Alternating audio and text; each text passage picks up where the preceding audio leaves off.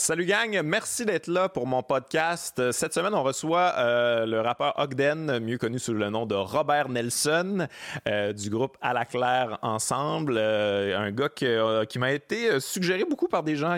Souvent, vous me demandez des invités. Des fois, je vous écoute, d'autres fois, je vous écoute pas. C'est juste que moi, j'ai comme aussi des, des- des- C'est par intérêt que je fais ce podcast-là. J'ai une liste de gens qui m'intéressent, que je veux inviter, à qui je veux parler. Mais Ogden, c'est quelqu'un que je connaissais, puis, fait que, puis que je trouve super intéressant. Fait que j'avais envie de, de- de l'inviter. Et euh, on a parlé, euh, évidemment, on parle de rap, euh, mais on a aussi parlé de, trucs, de trucs euh, que je m'attendais pas à ce qu'on parle. On parle beaucoup de langue, de nationalisme, sa vision du souverainisme indépendantiste est quand même assez particulière, assez unique et, très sensée, finalement. Fait que on va parler de ça dans le podcast. Et ah, je veux plugger aussi, lui aussi, un podcast. On n'a pas parlé pendant l'épisode, mais il y a un podcast qui s'appelle La Voix du Bas. Allez écouter ça. Ogden qui a parti son podcast qui, qui invite toutes sortes de, gens. Donc, on s'en va écouter ça. Avant euh, d'aller écouter, évidemment, je plug mon Patreon, je plug euh, ma tournée en ce moment du cœur au ventre. Et également, je plug de quoi qui est très important. On a commencé à faire un espèce de petit épisode uniquement sur Patreon. Euh, Comedy Geeks, on fait ça avec euh, Simon Gouache, Simon Cohen, où on fait des reviews. Euh, tu sais, si des fois, là, vous êtes sur Netflix, vous savez pas trop quoi écouter, euh, c'est un espèce de guide, finalement, critique de toutes les specials humoristiques qu'il y a eu dans les derniers mois. Et on fait également toujours un special classique, là, un special légendaire, on critique ça. Donc, donc allez écouter ça, mais pour écouter ça, il faut absolument s'abonner sur le Patreon, sur le Patreon à 4 Donc, quand vous avez ça, vous avez accès au Comedy Geek, vous avez accès à tous mes podcasts avant tout le monde. Donc, euh, allez vous inscrire sur le Patreon. En attendant, on s'en va écouter Ogden. Let's go!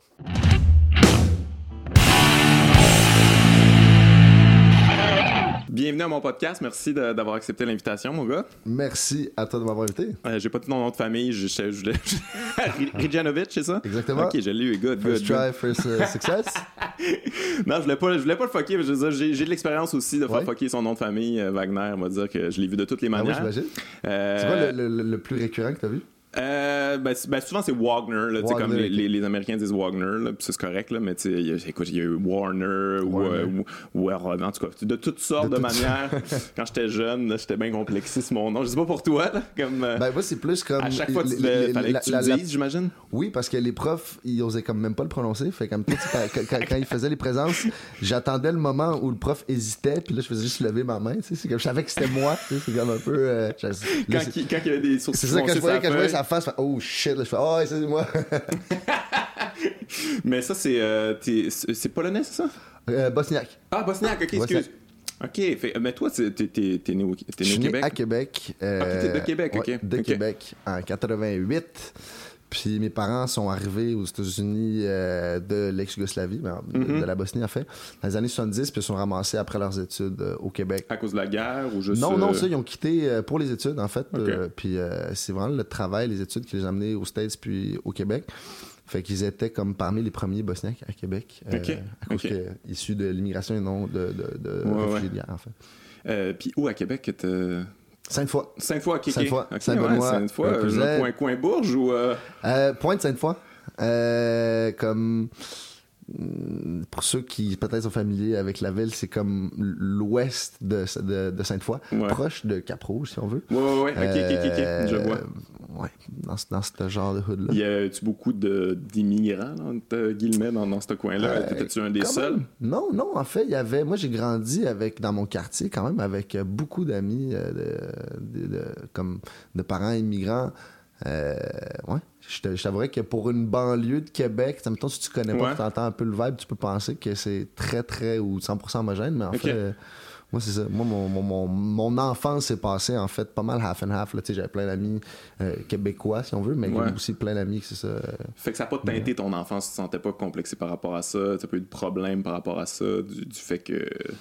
Mais je pense que c'est une combinaison de facteurs qui fait que dans, dans, dans, dans, mon cas, admettons, il y a, il y, a, il y a plusieurs choses qui auraient pu être plus difficiles, entre guillemets, que j'ai vues chez certaines autres personnes qui sont euh, des enfants d'immigrants, par exemple. Mais tu sais, je suis blanc, j'ai pas d'accent quand je parle, tu sais. Ouais, ouais, non, moi, avant, que avant, avant de dire mon nom, tu sais, la personne peut pas nécessairement savoir Ouais, que, que, je de l'immigration. Fait que c'est sûr que je t'avouerais que je dois être dans la catégorie des gens qui ont le moins de chances de se le faire. Ouais, comme, ouais. C'est comme à la tu peux te faire un petit peu écœurer sur ton nom, puis c'est pas mal ça, là. Exact, mais en même temps, par contre, ça ça m'a ouvert une sensibilité à ces Ouais, questions-là. cool.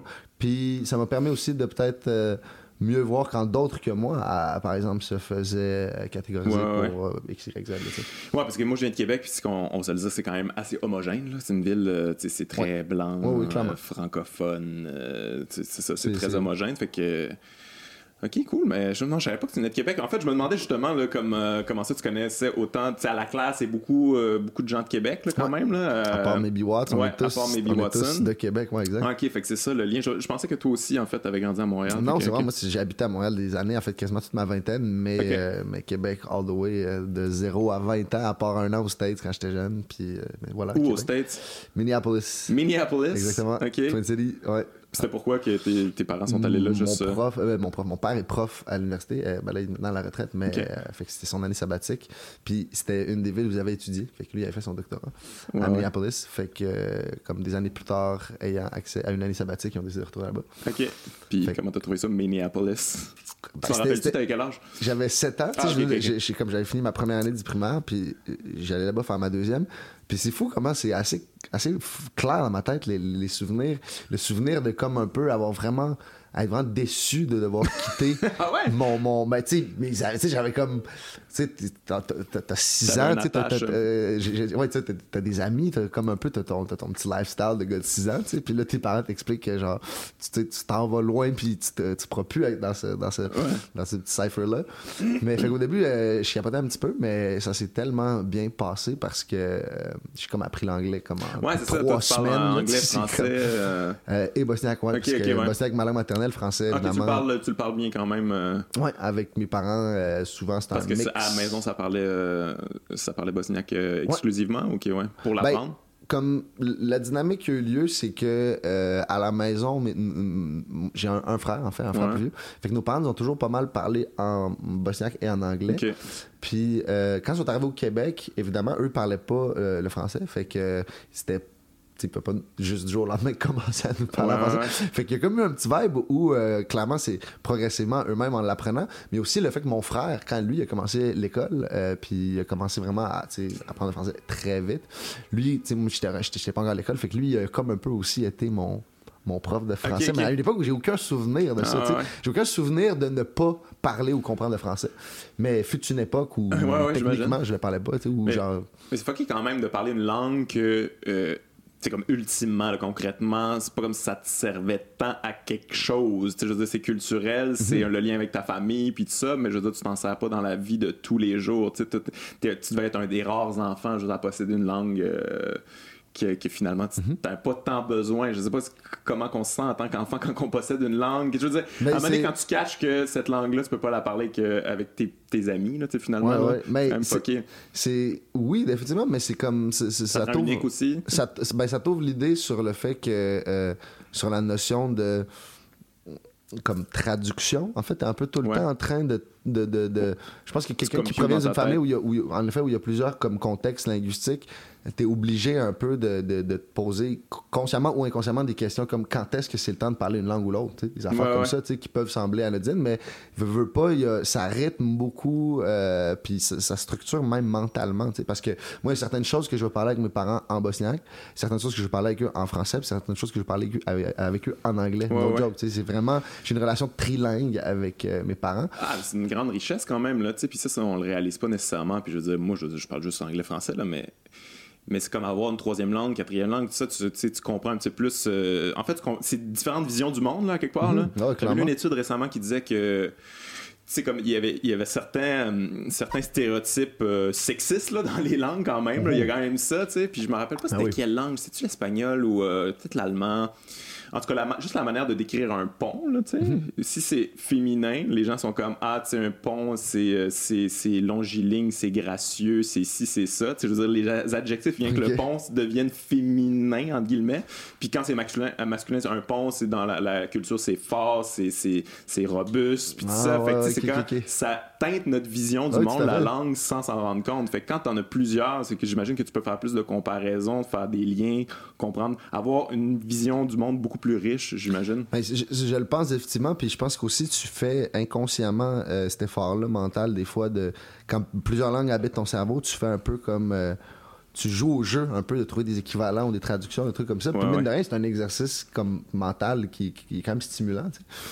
Puis euh, je pense que tu sais, je parle, j'ai appris l'espagnol aussi plus tard. ok Fait que je parle quatre langues, Ah, mais je- quand je me mets dans la peau de quelqu'un, mettons, qui en parle, mettons, une quinzaine, là, comme des polyglottes là, avancés, là, j'ai comme l'impression que ces gens-là doivent avoir une compréhension du monde qui est très difficilement accessible pour nous, parce que imagine que peu importe où tu vas dans le monde, tu comprends ce que le monde dit, là, Grosso modo, même. mettons, là, ça doit être vraiment une expérience où, tu sais, que, ce que, dans ta tête, comme, tu sais, your outlook on life, là, tu sais, complètement Ouais, différent. Tu dis, ben, peu importe où je vais, je risque d'être capable de parler puis comprendre ce que le monde dit. C'est sûr capoté. que si tu parles, mettons, 15 langues, t'es un humaniste. Là. On s'entend, t'es oui, dans probablement t'es pas un dans- fasciste. Non, mais t'es comme dans 0.1% des. des, des, des, des- ben, il y a probablement même pas 0.1% des gens qui parlent autant de langues. Mais l'idée que j'avais à un moment donné, tu sais, j'avais, j'avais comme vraiment, je me disais, être polyglotte, c'est comme peut-être que dans le fond, ça, te- ça te rend peut-être soit vraiment plus intelligent ou peut-être ça te rend fou un petit peu aussi.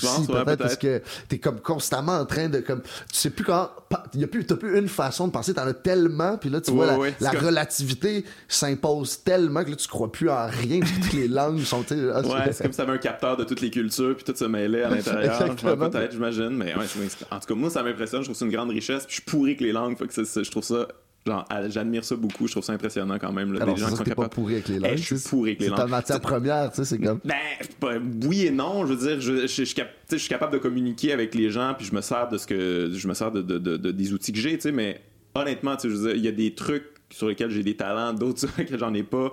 Et ça, c'est assez fascinant, mon gars, à quel oh, point je suis pourri. Tu sais, je veux dire, j'ai j'ai eu des blondes qui parlaient plusieurs langues, puis qui essayaient de m'enseigner des trucs quand on voyageait, puis tout ça. Mais c'était impressionnant à quel point ça rentrait pas. Tu sais, ça rentre pendant deux secondes. Je suis pas une éponge là, pour ça. Tu sais, il y en a qui sont, ils ont un talent naturel. Moi, j'ai pas ce talent-là. Puis, euh, faudrait que je travaille fort, fort, fort pour euh, l'acquérir. Mais je, fait que ça, je trouve ça vraiment impressionnant, les gens qui sont capables. Mais j'imagine que toi. parce que c'est vraiment que j'ai appris les, trois langues en- dans les cinq premières, six premières années de ma vie. Fait que c'est Ouais, comme le mérite là-dessus est pas très grand dans la mesure où genre. Puis même la quatrième, je pense qu'une fois que t'en parles trois, la quatrième est vraiment plus facile. Parce que mettons, quelque chose que j'avais spoté. Tu sais, moi j'ai appris l'espagnol dans, dans les cours à l'école. tu sais, C'est vraiment ça le, vibe. Puis c'est spécifiquement au cégep quand j'ai eu comme deux années là, vraiment plus intensives. Mais j'ai remarqué que j'avais plus de facilité, je pense, à même faire des sons. Tu sais, Parce que Ouais, ouais. quand tu combines trois langues, on veut pas, il y a plus une variété de sons que les muscles de ta bouche sont habitués de faire. Puis, mettons, émuler un accent d'une nouvelle langue, j'avais l'impression que je ferais ça plus facile que des personnes qui parlaient juste une langue, tu sais. Ouais, ouais. Fait que, Moi, je mettons, pense que, tu sais, je- moi, personnellement, c'est comme mon. Je, je- je suis quand même quelqu'un de réservé dans la vie, assez timide, puis ça, puis c'est comme ça prend. Faut être gothique quand même, là, comme vouloir parler une autre langue, Mhm. ça, faut que, tu, faut que tu veuilles te planter souvent, dire- te, te faire reprendre, tu, tu, Ouais, ouais, tu tout puis à un moment donné, tu l'as, puis c'est là que tu crées un lien, mais moi, je suis comme tellement. quoi. Mais j'ai- j'ai. C'est quoi, j'ai pensé aussi, j'ai un petit aspect, genre, colonisé probablement, de. Puis ça, je trouve qu'on a beaucoup ça, les Québécois, que mettons qu'on on parle en anglais, on veut parler un anglais impeccable, Mhm. parfait. Là, on veut pas qu'il y ait un accent québécois parce que sinon on a honte. C'est comme, Ouais. on a ça, mettons, on va en France, on cache notre accent québécois, on Ouais. veut parler euh, un beau français parfait, on est toujours en train de cacher. On veut, on veut se fondre dans l'autre et non peut-être apporter ce qui on est à l'autre. Je pense que j'ai ça en moi aussi, à quelque part, ce qui est, ce qui est un peu triste. Là. Ben, le complexe linguistique au Québec, et je pense que c'est une, réalité, genre que, que, que historique, qui aurait été tough à, à- que ça arrive pas. tu sais, Comme un peu quand tu penses à ça, tu te dis, Ouais. un- colonie française, entre guillemets, qui est abandonnée, qui vire aux mains des Anglais, entre guillemets. Tu sais, c'est comme un peu. Il y, a des- y a du love-hate et par rapport à l'anglais et par rapport au français. Au final, c'est un peu ça. Ouais, la- mais on pourrait avoir une question, espèce d'attitude, genre, genre baveuse, fierté, comme fuck you, on a un accent parce que nous, on est fait fort, Ben puis oui, ben genre, oui, on mais a gardé serait, notre langue, puis... ça, ça serait, ça serait une mentalité à, à se souhaiter, tu sais, Ouais. à se souhaiter développer. Moi, mettons, un truc que, que, que, que, que j'ai toujours trouvé un peu débile, c'est euh, hum, l'espèce d'accent international. Tu sais, comme, mettons, tu sais, il y a- chaque langue a différents registres, puis dans toutes les langues, c'est normal que, mettons, dans un certain contexte, tu parles plus registre populaire avec tes chums, etc. Puis là, à un moment donné, ben, je sais pas, man, tu parles avec un prof ou je sais pas trop qui, une personne âgée, puis là, tu changes ton registre de langage. sais. Mais c'est comme si au Québec, en plus de ça, il y a la notion qu'il y a un autre registre où là, t'es même plus dans aucune de ces affaires-là. Là, que tu changes littéralement ton accent. Ouais, c'est- ouais, comme fucked up. le là, ça. robot français, C'est le robot français, tu sais. Puis tu t'ouvres Radio Can, puis beaucoup de gens à Radio Can comme ça. Puis, dans ma- puis moi, je me suis posé la Mais ça question. vient comme- d'où, ça? tu sais? ben, je pense que c'est l'école l'école classique, tu sais, qu'à- à une certaine époque où les gens qui étaient formés comme un peu dans l'élite culturelle euh, canadienne française a- avaient comme probablement des écoles classiques, le Ouais, classicistes mais c'est comme à aussi, l'époque, je si te rappelles, mais à l'époque, genre, le, le, le français international Radio-Canadien, ils roulaient leur R, là. Bienvenue à Radio-Canada. Oh, y oui. ça, ça, c'était ça avant, le, le- français super ça qui acceptable. est là en train de décider à partir de Là, maintenant on, on le- roule on roule plus les airs guys c'est comme ça c'est plus plus chill là tu sais mais moi je trouve ça capoté tu sais que puis ça c'est un genre de débat de société que je trouve que j'ai pas full entendu tu sais parmi ceux qu'on a sur le langage tu sais donc récemment il y a le franglais etc Ouais. mais le français international C'est c'est un débat qui aurait qui aurait eu lieu d'avoir je trouve au Québec parce que peut-être qu'il y a- il y, a des personnes qui ont des arguments que moi je connais pas mais ça me semble un des trucs les plus sais comme le truc le plus flagrant d'une société complexée linguistiquement c'est d'avoir un accent qui a pour but de dire eh ben on est aussi capable de pas parler comme on parle normalement tu sais c'est genre en passant c'est comme Ouais, c'est quoi c'est le but à part ça Il y a quelque c'est chose comme- d'assez méprisant envers qui on est, les Québécois, là-dedans. Là, comme quand on te demande justement. c'est- Mais en fait, on se le fait même pas demander. Je pense que c'est volontaire. qu'on- Nous-mêmes, on a honte. Puis comme, OK, non, je vais tone down mon, mon, c'est comme Québec. si ça se rend compte, tu sais, t'as comme des institutions probablement qui ont fait, en- qui ont Ouais. appliqué des réels mécanismes, tu sais, pour filtrer le monde selon leur, leur façon de parler, puis après ça, ça Ouais. devient comme un, un espèce de truc que le monde se- s'impose eux-mêmes, c'est Ben ouais, si mais tu surtout, mais je veux dire, on peut en parler parce que vous, euh, vous avez été en France euh, à la Claire, puis vous avez une petite percée là-bas, puis euh, ça, ça va bien quand même. Mais euh, est-ce que vous changez votre accent quand vous faites des entrevues Euh, j'imagine que non, là, vu qu'on en parle. là, mais mais il y a ça, man, ça me fait capoter. Moi, je vois des gens que que je connais des fois là, qui vont là-bas, puis euh, là, tout d'un coup, ils ont un petit accent Mm. où ils essaient d'être le plus clean possible. Puis j'ai eu des débats avec, euh, avec des personnes qui ont été, puis ils étaient comme, ouais, non, tu sais, les Français, euh, faut faire ça parce que sinon ils nous comprennent pas, puis c'est plus, c'est plus simple, tu sais, Mhm. de changer, parce que sinon, faut que tu t'ostines avec eux autres. Puis comme, mais ostine-toi, je veux dire, comme impose ta culture, comme sois fier de ça, là, Ah tu sais, obligé. en fait, c'est c'est aussi comme un, c'est un lieu de rencontre, tu sais, c'est Ouais, ben ça, c'est un échange culturel. S'ils l'acceptent pas, l'échange culturel, qu'ils mangent de la merde à quelque part, là, tu sais, c'est comme fucked up de qu'est-ce que tu leur apportes dans le fond? C'est, dans le fond, c'est toi qui veux te fondre à eux. Ben, c'est ça, c'est comme un peu, on dirait que ça devient euh, à quelque part plus mercantile dans ce temps-là, Ouais, dans ouais, la ouais. mesure où, genre, en effet, peut-être que dans certains cas, ça peut huiler le mécanisme, là, puis rendre ça plus accessible, tu sais, mais, mais, mais, mais, tu sais, dans le. Tu sais, tu- te mets dans la peau de quelqu'un qui est en France, admettons, puis que te- te- tu t'intéresses à la culture québécoise, t'as probablement envie qu'on te donne la vraie patente, Ben oui. puis qu'on te donne pas un truc dilué, là, tu sais, tu- je veux dire, tu peux être conscient d'un écart culturel, mais il, il peut pas être aussi grand que, admettons, la Chine et la France. T'as pas besoin d'un- d'un- d'une traduction en profondeur, là, tu Ouais, vas, ouais. tu- tu vas être correct, là, tu vas comprendre. là. Mais j'imagine que vous autres, le succès, ça a été aussi un peu ça. là. J'imagine que les Français, ils tripent de- de- d'entendre un mélange d'anglais, français, québécois, tout ça mélangé, ils comprennent pas tout, ils trouvent ça sonne bien quand même, c'est ça nice, je pense vraiment que c'est ça, tu sais, c'est que à un moment donné, quand tu catches que la plupart des gens au Québec eux-mêmes peuvent pas rapidement nécessairement tout comprendre non plus. Non, tu sais, c'est que sûr. genre, tu sais, il y, a- y aussi le, le débit des paroles, tu sais, les slangs. Hey, man, moi, Ah, j'apprends des années plus tard, des fois, qu'est-ce que qu'est-ce qu'un des boys du band voulait dire dans tel tune. Tu sais, c'est comme, fais, ah, c'est ça que tu dis, man. Tu sais, je, je, je le savais même pas. Fait que c'est- Ouais. comme quand tu fais un peu ce, ce jeu-là du téléphone, tu sais, comme. Mais c'est sûr que du monde en France, des fois, ont écouté ça en ne comprenant absolument rien ou presque. tu sais. Mais, veut, veut pas.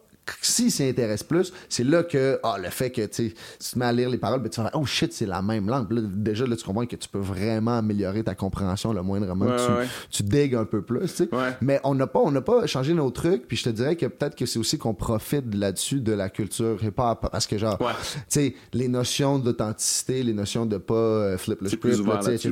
Ben, tu sais, c'est- que tu vas te faire call out aussi là-dessus un peu. Là, tu tu tu comme, qu'est-ce que tu fais là? Tu sais, euh, à, à switcher ton accent, etc. Même au- le- le- à l'époque, dans, dans les années, à la fin des années 90, il y, avait un peu. Oui, la constellation. Ouais, ouais, c'est il y ça. avait Tu sais, Il y avait des, il y avait, il y avait des, il y avait ça s'est fait exactement. Il y avait des ben, des beefs, tu sais, des, des, ouais, ouais, un peu, par rapport à ça. Fait mais je me dis peut-être que dans d'autres médiums, le- la tentation peut être peut-être un peu Ben, plus grande je- de je- comme genre le faire. je- comprends la tentation, mais en même temps, je, je pense qu'il y a aussi l'excuse de Ah non, c'est pour les Français parce que ils comprennent pas, puis euh, ça serait trop long à leur expliquer. Puis Mhm. ça, puis là, moi, je comme j'accepte plus ça parce qu'il y a plein d'exemples. Mettons Fred Pellerin, il- ça pogne au bout, Mhm. Ah il oui. catch rien ou presque, mais il adore ça, il trouve ça super intéressant. Puis lui, quand il fait des entrevues, il parle québécois ben normal puis je sais pas si tu l'avais vu il était allé à tu sais la grosse émission avec Laurent Ruquier je me rappelle pas comment ça s'appelle euh, en tout cas bref c'est la, la plus grosse émission là puis euh, lui il parle bien normal puis tout ça puis des fois ils comprennent pas tout puis lui il est pas complexé de ça Non, ou il clair. leur explique au pire je veux dire il y a, il y a rien de,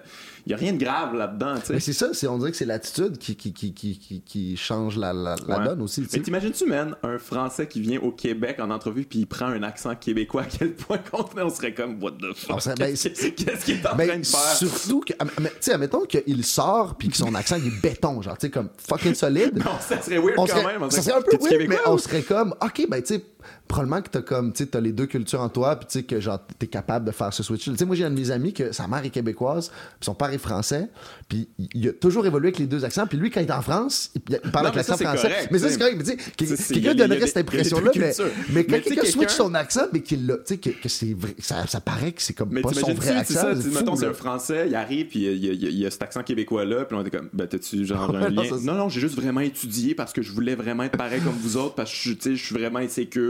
C'est comme, ah, ok, c'est bizarre, man. T'es pas obligé de faire ça, on comprend, là. Alors, c'est ça, c'est ça, mais puis, tu sais, il y a une différence aussi entre, tu sais, comme, à un moment donné, quand tu.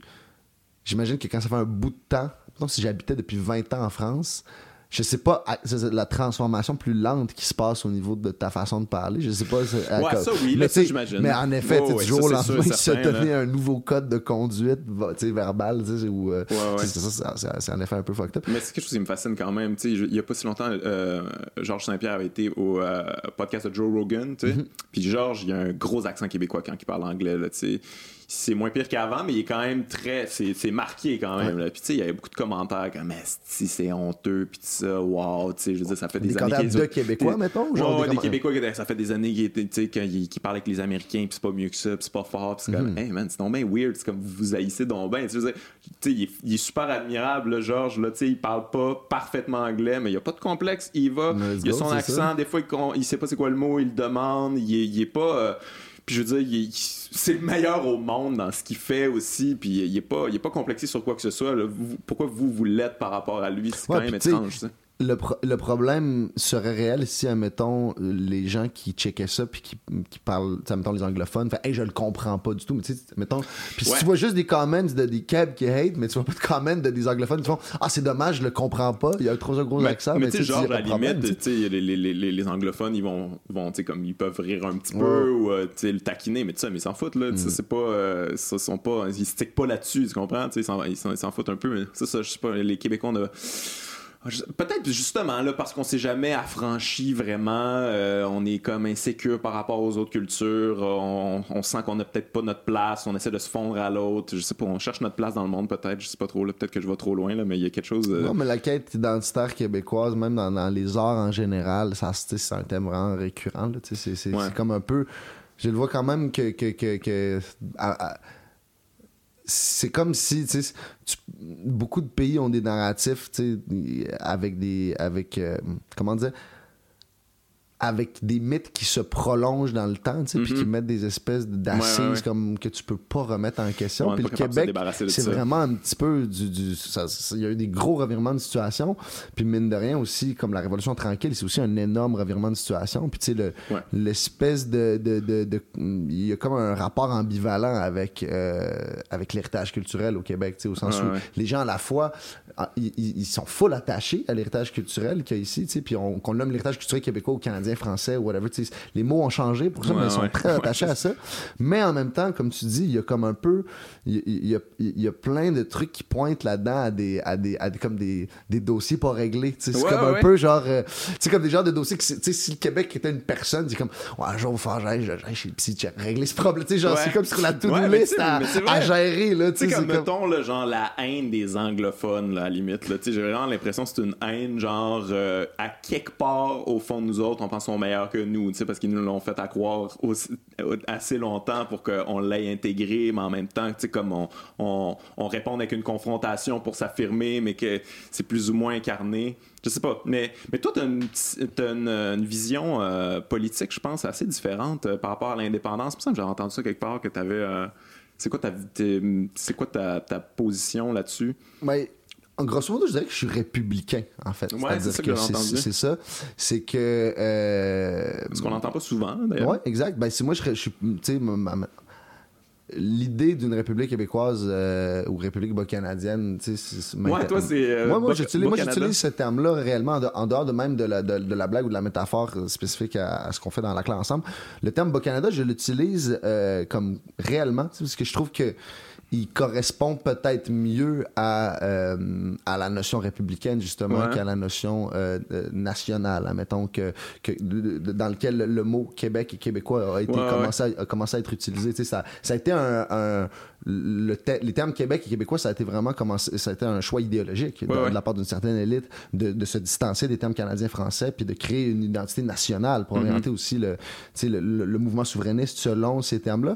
Mais moi, mettons, étant fils d'immigrants, n'ayant pas euh, d'héritage euh, an- ancestral canadien-français et québécois, il y a plein de, de notions un peu qu'on prend pour acquis dans le narratif souverainiste auquel je pouvais pas adhérer, tu sais, un peu comme par défaut, tu sais, c'est-à-dire mes ancêtres parlaient pas le français, Ouais. Je peux pas ressentir comme euh, l'émotion prenante de comme, euh, tu sais, comme que, que- évidemment, tu sais, c'est- c'est c'est un peu Mais c'est intéressant, ça, quand même, parce que les le- souverainistes oublient souvent ça. Mais exactement, tu sais, manière d'inclure. les, les- les- les différentes idées qui sont plus nationalistes, qui, puis qui se sont beaucoup plus présentées dans, dans, dans, dans le mouvement souverainiste euh, con- contemporain. Quand tu checkes, admettons, les patriotes, puis quand tu checkes ce que les Boca- ce que ce que ce que ce que ce que Papineau puis ce que les frères Nelson ont mis de l'avant comme idée, euh, tu sais, souvent quand, dans- quand tu vas dans des manifs ou des trucs comme ça, puis tu vois du monde des, des, des, souverainistes contemporains ré- réuti- euh, réutilisent beaucoup les images des patriotes. Ouais, ouais. Mais le, le gap entre les deux discours, d'un point de vue, de est assez gros. C'est-à-dire que euh, ils avaient pas, tu sais, quand tu, quand tu checkes la déclaration euh, d'indépendance de Robert Nelson, mettons, L'idée de la République bas-canadienne, c'est une république bilingue, basically. C'est genre l'anglais et le Mm-hmm. français. C'est plus d'adhérence, plus d'allégeance, évidemment, à la, à la- à la reine d'Angleterre. Faire une république en 1838, un peu plus à l'image des États-Unis. Euh, starter notre propre starter shit, notre puis- propre shit, séparer fondamentalement l'Église euh, de l'État en 1838, chose qui n'est pas arrivée au Québec plus même, de euh, 100 quand même ans après. Euh, un des autres trucs, euh, un des autres articles dans la Déclaration d'indépendance qu'il faut lire avec les lunettes du passé, c'est-à-dire que c'est en 1838, parce que le terme qu'ils utilisent dans la phrase, c'est les sauvages. Fait que ça, c'est clairement Oh shit, négatif. ouais. Ouais. Mais la phrase, c'est que dans la République bas-canadienne, les Blancs et les sauvages auront les mêmes droits. Ah, fait que là, ouais. tu, tu lis cette phrase-là, tu fais comme, oh, OK, même. comme tu vois la mentalité de l'époque, mais quand même avant-gardiste pour l'époque. Malheureusement, euh, y- pas de pas de passage similaire par rapport à la condition féminine, mais Ouais. coupe d'affaires que tu check, puis tu dis quand même avant-gardiste comme Ouais, document ouais, politique, considérant que les 100 ans qui ont suivi du 138 au Québec, on sont pas allés dans des directions de ce type-là, de séparer l'Église et l'État, euh, de, de comme se rapprocher de la culture autochtone entre guillemets, tu sais, blablabla. Fait que moi, quand je pense à tout ça, quand j'étais plus jeune aussi, puis je construisais ma vision politique de qui je suis, puis où j'habite, puis où je vis, j'étais comme. Moi, je la ressens profondément, la spécificité culturelle et politique d'ici, tu sais.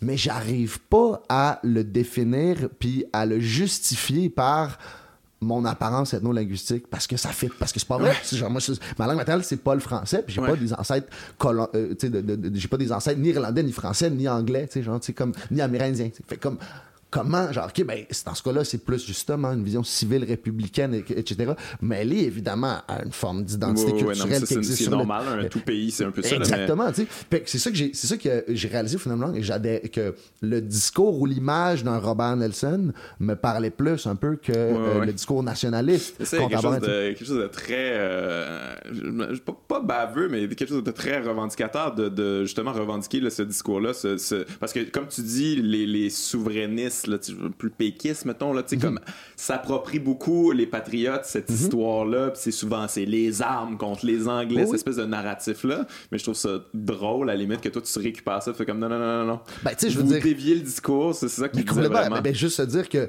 Ben, si vous les aimez pour vrai, faisons ça. exactement. Puis la, la première révolte, évidemment, c'est Papineau qui l'a mené, mais la deuxième, c'est Robert Nelson. Puis c'est celle qui a été la plus, entre guillemets, extrême politiquement, parce qu'ils ont littéralement fait une genre. Elle n'a pas fonctionné, mais ils ont fait une déclaration d'indépendance. Mhm puis se sont, ils ont essayé de l'appliquer militairement, puis ils ont échoué, puis ils ont, le camp. Mais je veux dire, se dire que le premier révolutionnaire extrême, genre souverainiste de l'histoire du Québec, ben c'est un anglophone. Tu sais, ça aussi, là Comme ça peut pas être. Il était pas en train de dire, oh, les tuer les hostiles. Le gars, c'est un anglophone. Fait clairement, les, les arguments qu'il devait mettre de l'avant pour motiver le monde, c'était pas les arguments d'allégeance linguistique, clairement, tu sais, ou genre, du moins, ça pouvait pas tant que ça être seul noyau dur. Fait que c'est dommage que ça soit récupéré dans un narratif comme ça. Par, ouais, c'est vraiment euh, dommage. C'est vraiment dommage. Puis je veux dire, c'est un narratif qui nous ressemble, euh, qui nous ressemble plus que le narratif de, de, de c'est ça, de PQ là, comme classique. Là. Moi, les, amis que j'ai qui sont souverainistes, qui sont indépendantistes, je veux dire, c'est des gens de toutes sortes de cultures différentes, euh, qui ont rien contre les Anglais mhm, nécessairement, qui voudraient créer quelque chose de ben, quelque chose de mieux. Je pense que n'importe qui, qui, a un réalisme politique en tête, si, si tu peux pas sur l'intérêt ou la motivation des anglophones au Québec par rapport à l'idée d'une République ici, mm-hmm. mais ça va pas se passer. c'est obvious. c'est comme l'espèce de calcul politique de genre, comme tant que tous les francophones disent oui, mais que tous les anglophones disent non, ça passe pareil. C'est comme un plan explosif. C'est comme c'est ça ta stratégie pour make it happen. Attends-toi à du beef après, là, c'est sûr. Là, tous les anglophones ont voté là, tous les francophones ont voté oui, on a eu le pays. Hey, quel genre de pays ça va te donner? Les anglophones vont avoir le goût de crisser leur camp. C'est comme normal. sans, sans quémander quoi que ce soit aux anglophones, c'est quand même. Tu sais, je veux dire, s'ils sont ici, c'est qu'ils ont quand même une, un certain attachement pour la, culture francophone. Pas tous, là, je veux dire, c'est sûr qu'il y a toujours du beef, là, comme tu dis, mais, mais s'ils sont là, si ça les intéresse, s'ils comprennent la richesse de ce qui est, ce qui est Montréal, puis le Québec en général, s'ils restent ici. Sinon, ils s'en iraient, là, ils iraient ailleurs où ça parle juste anglais, là, tu sais. c'est comme, si on n'est pas capable de les inclure ou si on les inclut dans une espèce de narratif de confrontation, ça se terminera jamais bien. Exact. Puis moi, je trouve que c'est ça, c'est que je trouve qu'il manque dans le lexique politique, culturel, identitaire au Québec des mots. C'est parce qu'admettons, comment tu fais si t'es un anglophone montréalais qui se sent vraiment québécois, mettons, chez vous, c'est le Québec. T'es né ici, t'as grandi ici, t'as aucune intention d'aller vivre aux States ou en Ontario, dans le Canada anglais, mais t'es pas comme francophone dans la mesure où, genre, ton brain fonctionne pas comme en, français, tu avec tes, parents, tu parles en français, tu parles en anglais, mais genre, mais tu comprends le français, évidemment, mais tu ni en français, oui, t'as as quelques amis francophones, t'as jamais été contre l'idée, mais t'as plus grandi dans l'ouest de l'île, etc. Mais comment il faut trouver un lexique pour que ces personnes-là puissent expliquer sans confrontation, sans contradiction, qui sont qui font entièrement partie du planisphère culturel québécois, puis qui sont pas des, des genres de touristes anglophones, genre, qui habitent bizarrement au Québec. Non, non, c'est comme. Puis je trouve que c'est là où, en mettant euh, des termes comme la République, l'identité euh, plus civile républicaine, mm-hmm. bas canadienne, je pense, entre guillemets, qu'elle a plus de chances de plus de réalisme pour que du monde qui qui, qui, fit pas le cadre plus précis là, de genre euh, francophone de souche québécois, ben genre puisse sentir puis verbaliser leur appartenance parce que moi ça a été ça au final c'est faire c'est j'ai fait il faut que je trouve d'autres mots pour expliquer ce que je ressens par rapport à tout ça puis bref, c'est un peu ça aussi mon parcours artistique. ben, je comprends, je comprends. Puis je veux dire, moi, j'en ai là, des amis euh, enfants d'immigrants. Puis c'est ça. Puis que je leur explique comme euh, l'indépendance, la souveraineté, puis tout ça. Puis ils comprennent. Ils sont comme, moi, ouais, ouais, je, je serais down avec ça si on me le disait tout le temps comme ça. Mais je peux pas, tu sais. Ben, je, peux pas embarquer. Euh, je suis toujours exclu de ça. Ça me fait chier, tu sais. C'est normal, là, je les comprends totalement. Mm-hmm. Mais toi, dans, ta vision du Bas Canada, est-ce que tu le tu le définis aussi de manière géographique, là, c'est comme le. Le, le, le- est-ce que, non, mais dans le fond, Juste la ceinture du- de la vallée du Saint-Laurent. Est-ce que tu inclus les autres. euh, Non, ça aurait pu là, que tu inclus les autres euh, communautés francophones du Canada, comme Euh, on déclare euh, ben, l'indépendance all the way. Non, non, à des, à des- à des fins pratiques, je pense qu'il faudrait quand même Ouais, comme voir un peu le territoire politique du Bas-Canada, même aujourd'hui, un peu comme celui Ben, qu'on a actuellement me pour le Québec. comme, ouais, c'est intense si tu Mais, veux. mais mettons, un projet qui arrivera mais pas. mettons peut-être j'inclurais le Labrador, Terre-Neuve, Watch out. Ok, ok. That's it. That's it, Exactement. convaincre. Ben oui, ah, ça c'est le- un des plus gros fails de, de- Mais toi, euh, ben, le fait que tu parles euh, maintenant quatre langues que tu me disais, est-ce que ça t'a beaucoup aidé dans le rap? Est-ce que c'est quelque chose qui a vraiment euh, Hmm, teinté ta, ta manière d'écrire, tu sais, parce qu'on a, on a eu l'espèce de controverse là, du franglais, puis tout ça, puis ça, ça revient un petit Mhm. peu à ça, là, les- le français contre l'anglais, on est en train de perdre le français, puis tout ça. Mais toi, est-ce que c'est quelque chose qui a enrichi finalement euh, ton rap, ta manière de rapper? Ben, ou, euh, ouais, parce que oui, sûrement, défi- ouais. définitivement, puis même à- probablement à des, à des, des fois à des degrés que je m'en rends même pas tant compte parce que, euh, tu sais, j'ai déjà entendu dire, puis là, en fait, peut-être que je dis n'importe quoi, mais j'ai déjà entendu dire, il me semble que chaque langue, a- a- comme stimule pas ton cerveau des connexions neuronales de la même façon, tu sais, fait que mine de rien, juste le fait de savoir plusieurs langues, puis de, de jouer avec le, le- de jouer entre elles, d'un point de vue, tu sais, des gens peuvent dire que c'est pas bon parce que ça, mettons, pour leur narratif euh, idéologique relativement aux langues, etc. Mais d'un point de vue strictement mental, c'est assez, c'est un jeu vraiment le fun, là, tu sais, Ouais. c'est, puis c'est, c'est stimulant mentalement, là, tu sais, si tu maîtrises deux langues, commencer à jouer avec les deux, comme si c'était un peu la même langue. Ouais, ouais. Il y a quelque chose Jouer de. avec les sonorités, Exact, les sonorités, il y a- avec il y, a quelque chose que- qui les te force à, sens. à prendre conscience de ta propre langue aussi. Tu fais, hein, ok, tu sais, mettons le mot A, le pas, tu sais, le pas québécois, tu dis, maintenant tu le vois comme avec la lettre A, tu Mhm. là, tu l'as toujours un peu plus vu comme la lettre A, mais là, quand tu es dans une autre langue, tu réalises que ça, c'est souvent O, genre. Ouais, ouais. A, puis là, tu fais, ah, ok, c'est comme. Puis là, tu fais un peu, puis là, ça, ça te fait réaliser comment, juste dans même ta propre langue, tu peux comme. T'as comme une marge de manœuvre Ouais, ouais, dans les sonorités, ta, tu sais. ta- ta- palette de, de, de, de de- Puis de- Je pense qu'en tant que rapper, tu te retrouves. Euh, surtout si à un moment donné, tu, tu commences surtout avec du rap américain, comme ça a été le cas Ouais. pour moi, tu tombes un peu sans le savoir dans le défi de rapper comme dans ta propre langue, avec ton propre accent, avec ton propre jargon, lexique, Mhm. slang, etc. Mais avec le défi bizarre de faire en sorte que ça sonne comme si c'était un rappeur américain qui rappait. tu sais, Ouais, ouais. Puis que, mettons, quelqu'un qui parle ni, ni français ni anglais, ben, son, ouais, son meilleur c'est ouais, je pense que c'est un gars qui rappe en anglais. Ouais, là, tu sais, ouais. c'est- un peu, t'essaies un peu de reproduire ça, tu sais. Ouais, parce que le rap veut, veut pas, ça vient, ça vient de New York, ça vient de, ça vient des Américains, ouais. Oui, puis tu sais, c'est comme, comme toute forme artistique, l'émulation, mine de rien, tu sais, même s'il y a le tabou du bite là, dans le rap, fuck it, là, tu sais, l'émulation, ça demeure quand même.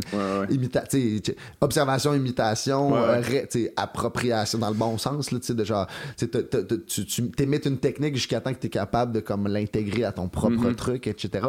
Mais cette, cette notion-là d'imitation t'oblige un peu à donné à comme essayer de sonner comme Ouais. un américain sans te tra- ça, sans mettons straight up rapper ouais, en ouais. anglais puis tu sais Mais euh, a été quoi justement ton premier contact avec le rap? C'est quoi la première affaire que t'as écouté que t'as fait oh shit, ça, man, je veux faire ça?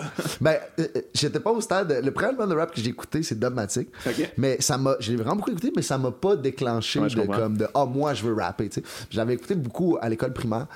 Puis, euh, secondaire 1 et 2, j'étais vraiment plus à mon école secondaire à Rochebelle, à Québec. tu sais, il y à Rochebelle? il y avait- j'allais à Ok. Rochebelle, tu sais, il y avait vraiment encore la notion de. Venez-toi de là, je de- pense. De, de Rochebelle Ben, il me semble, il me semble qu'il y a une couple. Tu veux dire dans la claire? Euh, pas à la classe, mais des rappers Dans- en général de. Québec. Là. En tout cas, j'en c'est, anyway. la plus grosse école secondaire à Ouais, Québec ça, public, fait que c'est Ouais, sûr que ouais, ça, ça ça, aide. ça aide, mais euh, il y avait un peu la, la, la, la, la bonne vieille séparation, les punks puis les rappers. sais, Ouais, j'ai vécu ça aussi. Ça, ça chillait pas, là. Les yo puis les C'est ça, exact. les- ça, ça chillait pas. Puis là, secondaire 1 et 2, moi, j'ai- j'étais, j'étais dans les punks, là, clairement. là. J'écoutais, Ah ouais? du punk rock, j'écoutais Yes. du scotch, là. Ah J'ai jamais ouais? arrêté d'aimer cette musique-là, de m'y intéresser, mais clairement, fin son mi son 2, quelque chose comme ça, j'ai comme, via mon grand frère, qui lui a commencé à écouter du rap, euh, du rap français, en fait, c'est comme ça que ça a commencé. Il m'a donné un album de, de l'album de Shuriken où j'ai vu, puis l'album de Sniper. Ok. Puis ces deux albums, ces premiers deux albums que j'ai écoutés comme vraiment plus euh, avec une oreille tu sais, d'a- d'adolescent plus que d'enfant, si on veut. Puis, euh, ouais, ça, instantanément, ma, ma, ma conclusion, c'était même pas tant genre j'aime le rap puis je vais en écouter plus c'était plus je veux en faire Ah ouais, ok. instantanément Mais je Sniper, veux en il y a faire quelque chose de comme de galvanisant là-dedans, que Oui, t'as envie. Puis Shuriken, il y a- y, un côté plus intellectuel. Exact, là, exact, Fait que les deux. euh, C'était comme le côté revendicateur, tout ça, tu sais, complètement, complètement. Ça répondait à beaucoup de, je pense, de mes besoins. Puis de, de ré- réellement, là, à, à 12-13 ans, je commençais déjà un peu à avoir l'impression que. que ben, je sais pas même que le monde autour de moi était fucked, là, basically. Tu sais, Sans nécessairement les, les, les, les, moyens de l'expliquer. Puis là, Ouais. l'entendre du monde qui se gêne pas pour le dire, là, Ah, à leur non, c'est- façon, je- évidemment, je trouvais ça nice. Puis euh, j'avais depuis longtemps, comme même pas mal plus jeune, je lisais beaucoup, puis la, tu sais, la littérature, ça m'intéressait. Fait que je trouve aussi ça nice, le format que comme dans une tonne, t'as genre six fois plus de lyrics que dans les autres genres musicaux, mine de rien. Puis ça, c'est quand même puis vrai. tu peux là, raconter une histoire aussi. Exact, Tu peux faire ce t'sais. que tu veux, en fait. C'est complètement libre. Fait que je me suis complètement lancé là-dedans avec l'intérêt littéraire en tête, tu puis comme la, la- la première année ou deux même que je pensais que je rappais, en fait, tout ce que je faisais, c'était écrire des textes, je, je Ouais, rappais ouais. même pas nécessairement. À 12-13, ça? Ouais, c'est ça, exact. Ok. En secondaire 2, 3. Puis en secondaire 3, c'est ça, c'est mon frère à un moment donné qui m'a dit, faut, faut que tu commences à rapper pour vrai, là, tu sais, c'est comme parce que tu remplis des cahiers, faut que tu rappes. Fait que là, c'est comme là, c'est comme là, tranquillement, que le côté musical embarqué.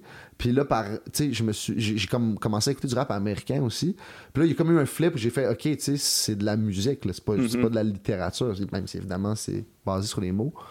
Puis là, depuis ce temps-là, ça a comme été un, un- un- comme un je sais pas comment dire un- un apprivoisement de la notion euh, musicale de Ouais, tout ça ouais, ouais. qui s'est lancé puis qui, que je pense qu'il s'est beaucoup approfondi avec euh, quand j'ai rencontré les gars d'Alaclaire puis Ouais. que, que, que- Ouais, toi, que- comment t'as rencontré les gars d'Alaclaire? Parce que, je- en tout cas, pour moi, tu sais, moi, j'ai un Québec aussi, là, tu sais, puis je veux dire, moi, j'ai. j'ai- de quelle hood tu Euh, moi, je viens du lac Beauport. Lac Beauport, Lac oui. Beauport, les petits bourgeois, tout Ça. Ouais, ouais, ouais. la, la 800 Hein? T'as- pris la 800 Le- Ouais, ouais, ouais, en mars. En, En mars. Puis, tu sais, elle passait pas tard, fait que souvent, je marchais jusque chez nous. J'ai marché des nuits complètes. Ah euh, oui, ouais, ouais. je- je- Fait que- les, gens de Québec, les, les gens de Québec ont fait de longues marches nocturnes dans leur vie, c'est sûr et certain. C'est fou, là, avec le soleil qui se lève, oui. là, à moitié sous, chez vous. Mais ouais, fait que j'ai grandi avec ça. Tu sais, moi, j'ai vu, euh, j'ai vu les gars d'Acrophone gagner Ouais. le concours Boom. Là. Oh, ok, t'étais là, J'étais là, moi. Malade, trop, trop fort, respect. Ah ouais, puis tu sais, je capotais. J'étais comme, ah mon dieu, ces gars-là, ils ont, ils ont quelque chose de, de- de- de spécial, de particulier. Mais c'est ça, avec eux, tu sentais comme, ok, là, je pense que le rap va switcher à quelque part d'autre, là, parce Mhm. que le, le rap pré-eux autres à Québec, tu sais, c'était comme Black Beretta, puis tout ça. c'était- Mais là, ça commençait à. Ça commençait à être plus professionnel, plus ch- recherché, mettons. Ça commençait à vraiment être plus complexe. Euh, fait que c'est ça, j'ai suivi ces gars-là, puis ça, mais. Puis, euh, puis quand à la classe c'est arrivé, t'étais le seul, la gang, j'étais comme, who the fuck is Robert Nelson? sais? c'était vraiment ça, là. C'était vraiment Ouais. comme un. À la classe, c'est pas un super group parce qu'il y avait moi dedans. Ouais, tu comprends ouais. ce que je veux dire? C'est pas une gang de monde connu qui font un super group. C'est une gang de monde connu qui font un groupe. Puis il y a plus, Ken Lo il y a qui font un super group, il y a comme un, groupe connu. Dans rien que tout le monde se demandait who the fuck is that? Mais, mais c'est drôle parce que, genre, moi, c'est à la fois comme que, quand j'y repense avec le recul, c'est fou cette histoire-là parce que, tu sais, moi, je suis plus jeune que, que, que- je suis le plus jeune à la Claire. Puis, euh, moi, à l'école secondaire, j'écoutais Acrophone. J'écoutais, Ouais, ouais. tu sais, je connaissais pas les gars personnellement. Puis, j'étais fan de leur shit, là. Tu sais, j'étais un petit gars qui, qui- c'est un petit MC qui fait ses shit, là, qui rappe, là. Puis, j'écoutais les, les rappers, là, tu sais, de ma ville. Puis, j'ai trouvé fort, tu sais. Puis, euh, c'est via mon frère, en fait, qui est allé au cégep avec Ken Lo. Ils sont devenus des, des potes là-bas. Mon frère, il a toujours joué de la bass, puis il faisait des beats à l'époque. Puis à un moment donné, il- comme Ken Lo, il est juste venu chiller chez, chez, chez nous, chez mes vieux, tu sais, puis il beatmaker dans le sol. Puis, euh, puis j'étais comme, hein, tu sais, comme si. je, je, je pensais qu'il y avait des. Je reviens de l'école, il y a comme Lo dans mon sous-sol. J'étais comme starstruck, tu sais, Ah c'était ouais. Puis là, j'ai, à mon- ils montrer mes trucs. Puis je pense qu'il était, il était comme à la fois attendri de voir un, comme un, un jeune débutant, tu sais, je pense pas encore très bon. Mais en même temps, je pense qu'il voyait que j'avais peut-être Ouais, une, une genre de drive ou quelque chose de. de, de- Puis ça, ça fait en sorte que dans, dans les années qui ont suivi, quand on, on s'est croisés dans une coupe de parties à des, à, à des spots, à des endroits, il y a des cyphers, des fois quelqu'un mettait des beats. Puis moi, je me mettais, à l'époque, je freestylais vraiment beaucoup. Ok. Vraiment plus que maintenant. C'était vraiment quelque chose dans ma Ah ouais, pratique. là, je t'étais bon freestylais là-dedans. vraiment beaucoup. Puis je mettais beaucoup d'énergie là-dedans. Fait que dès qu'il y avait des. Puis je faisais pas de show. J'étais pas en mode sortir des Ouais, c'est mixtapes, tu sais.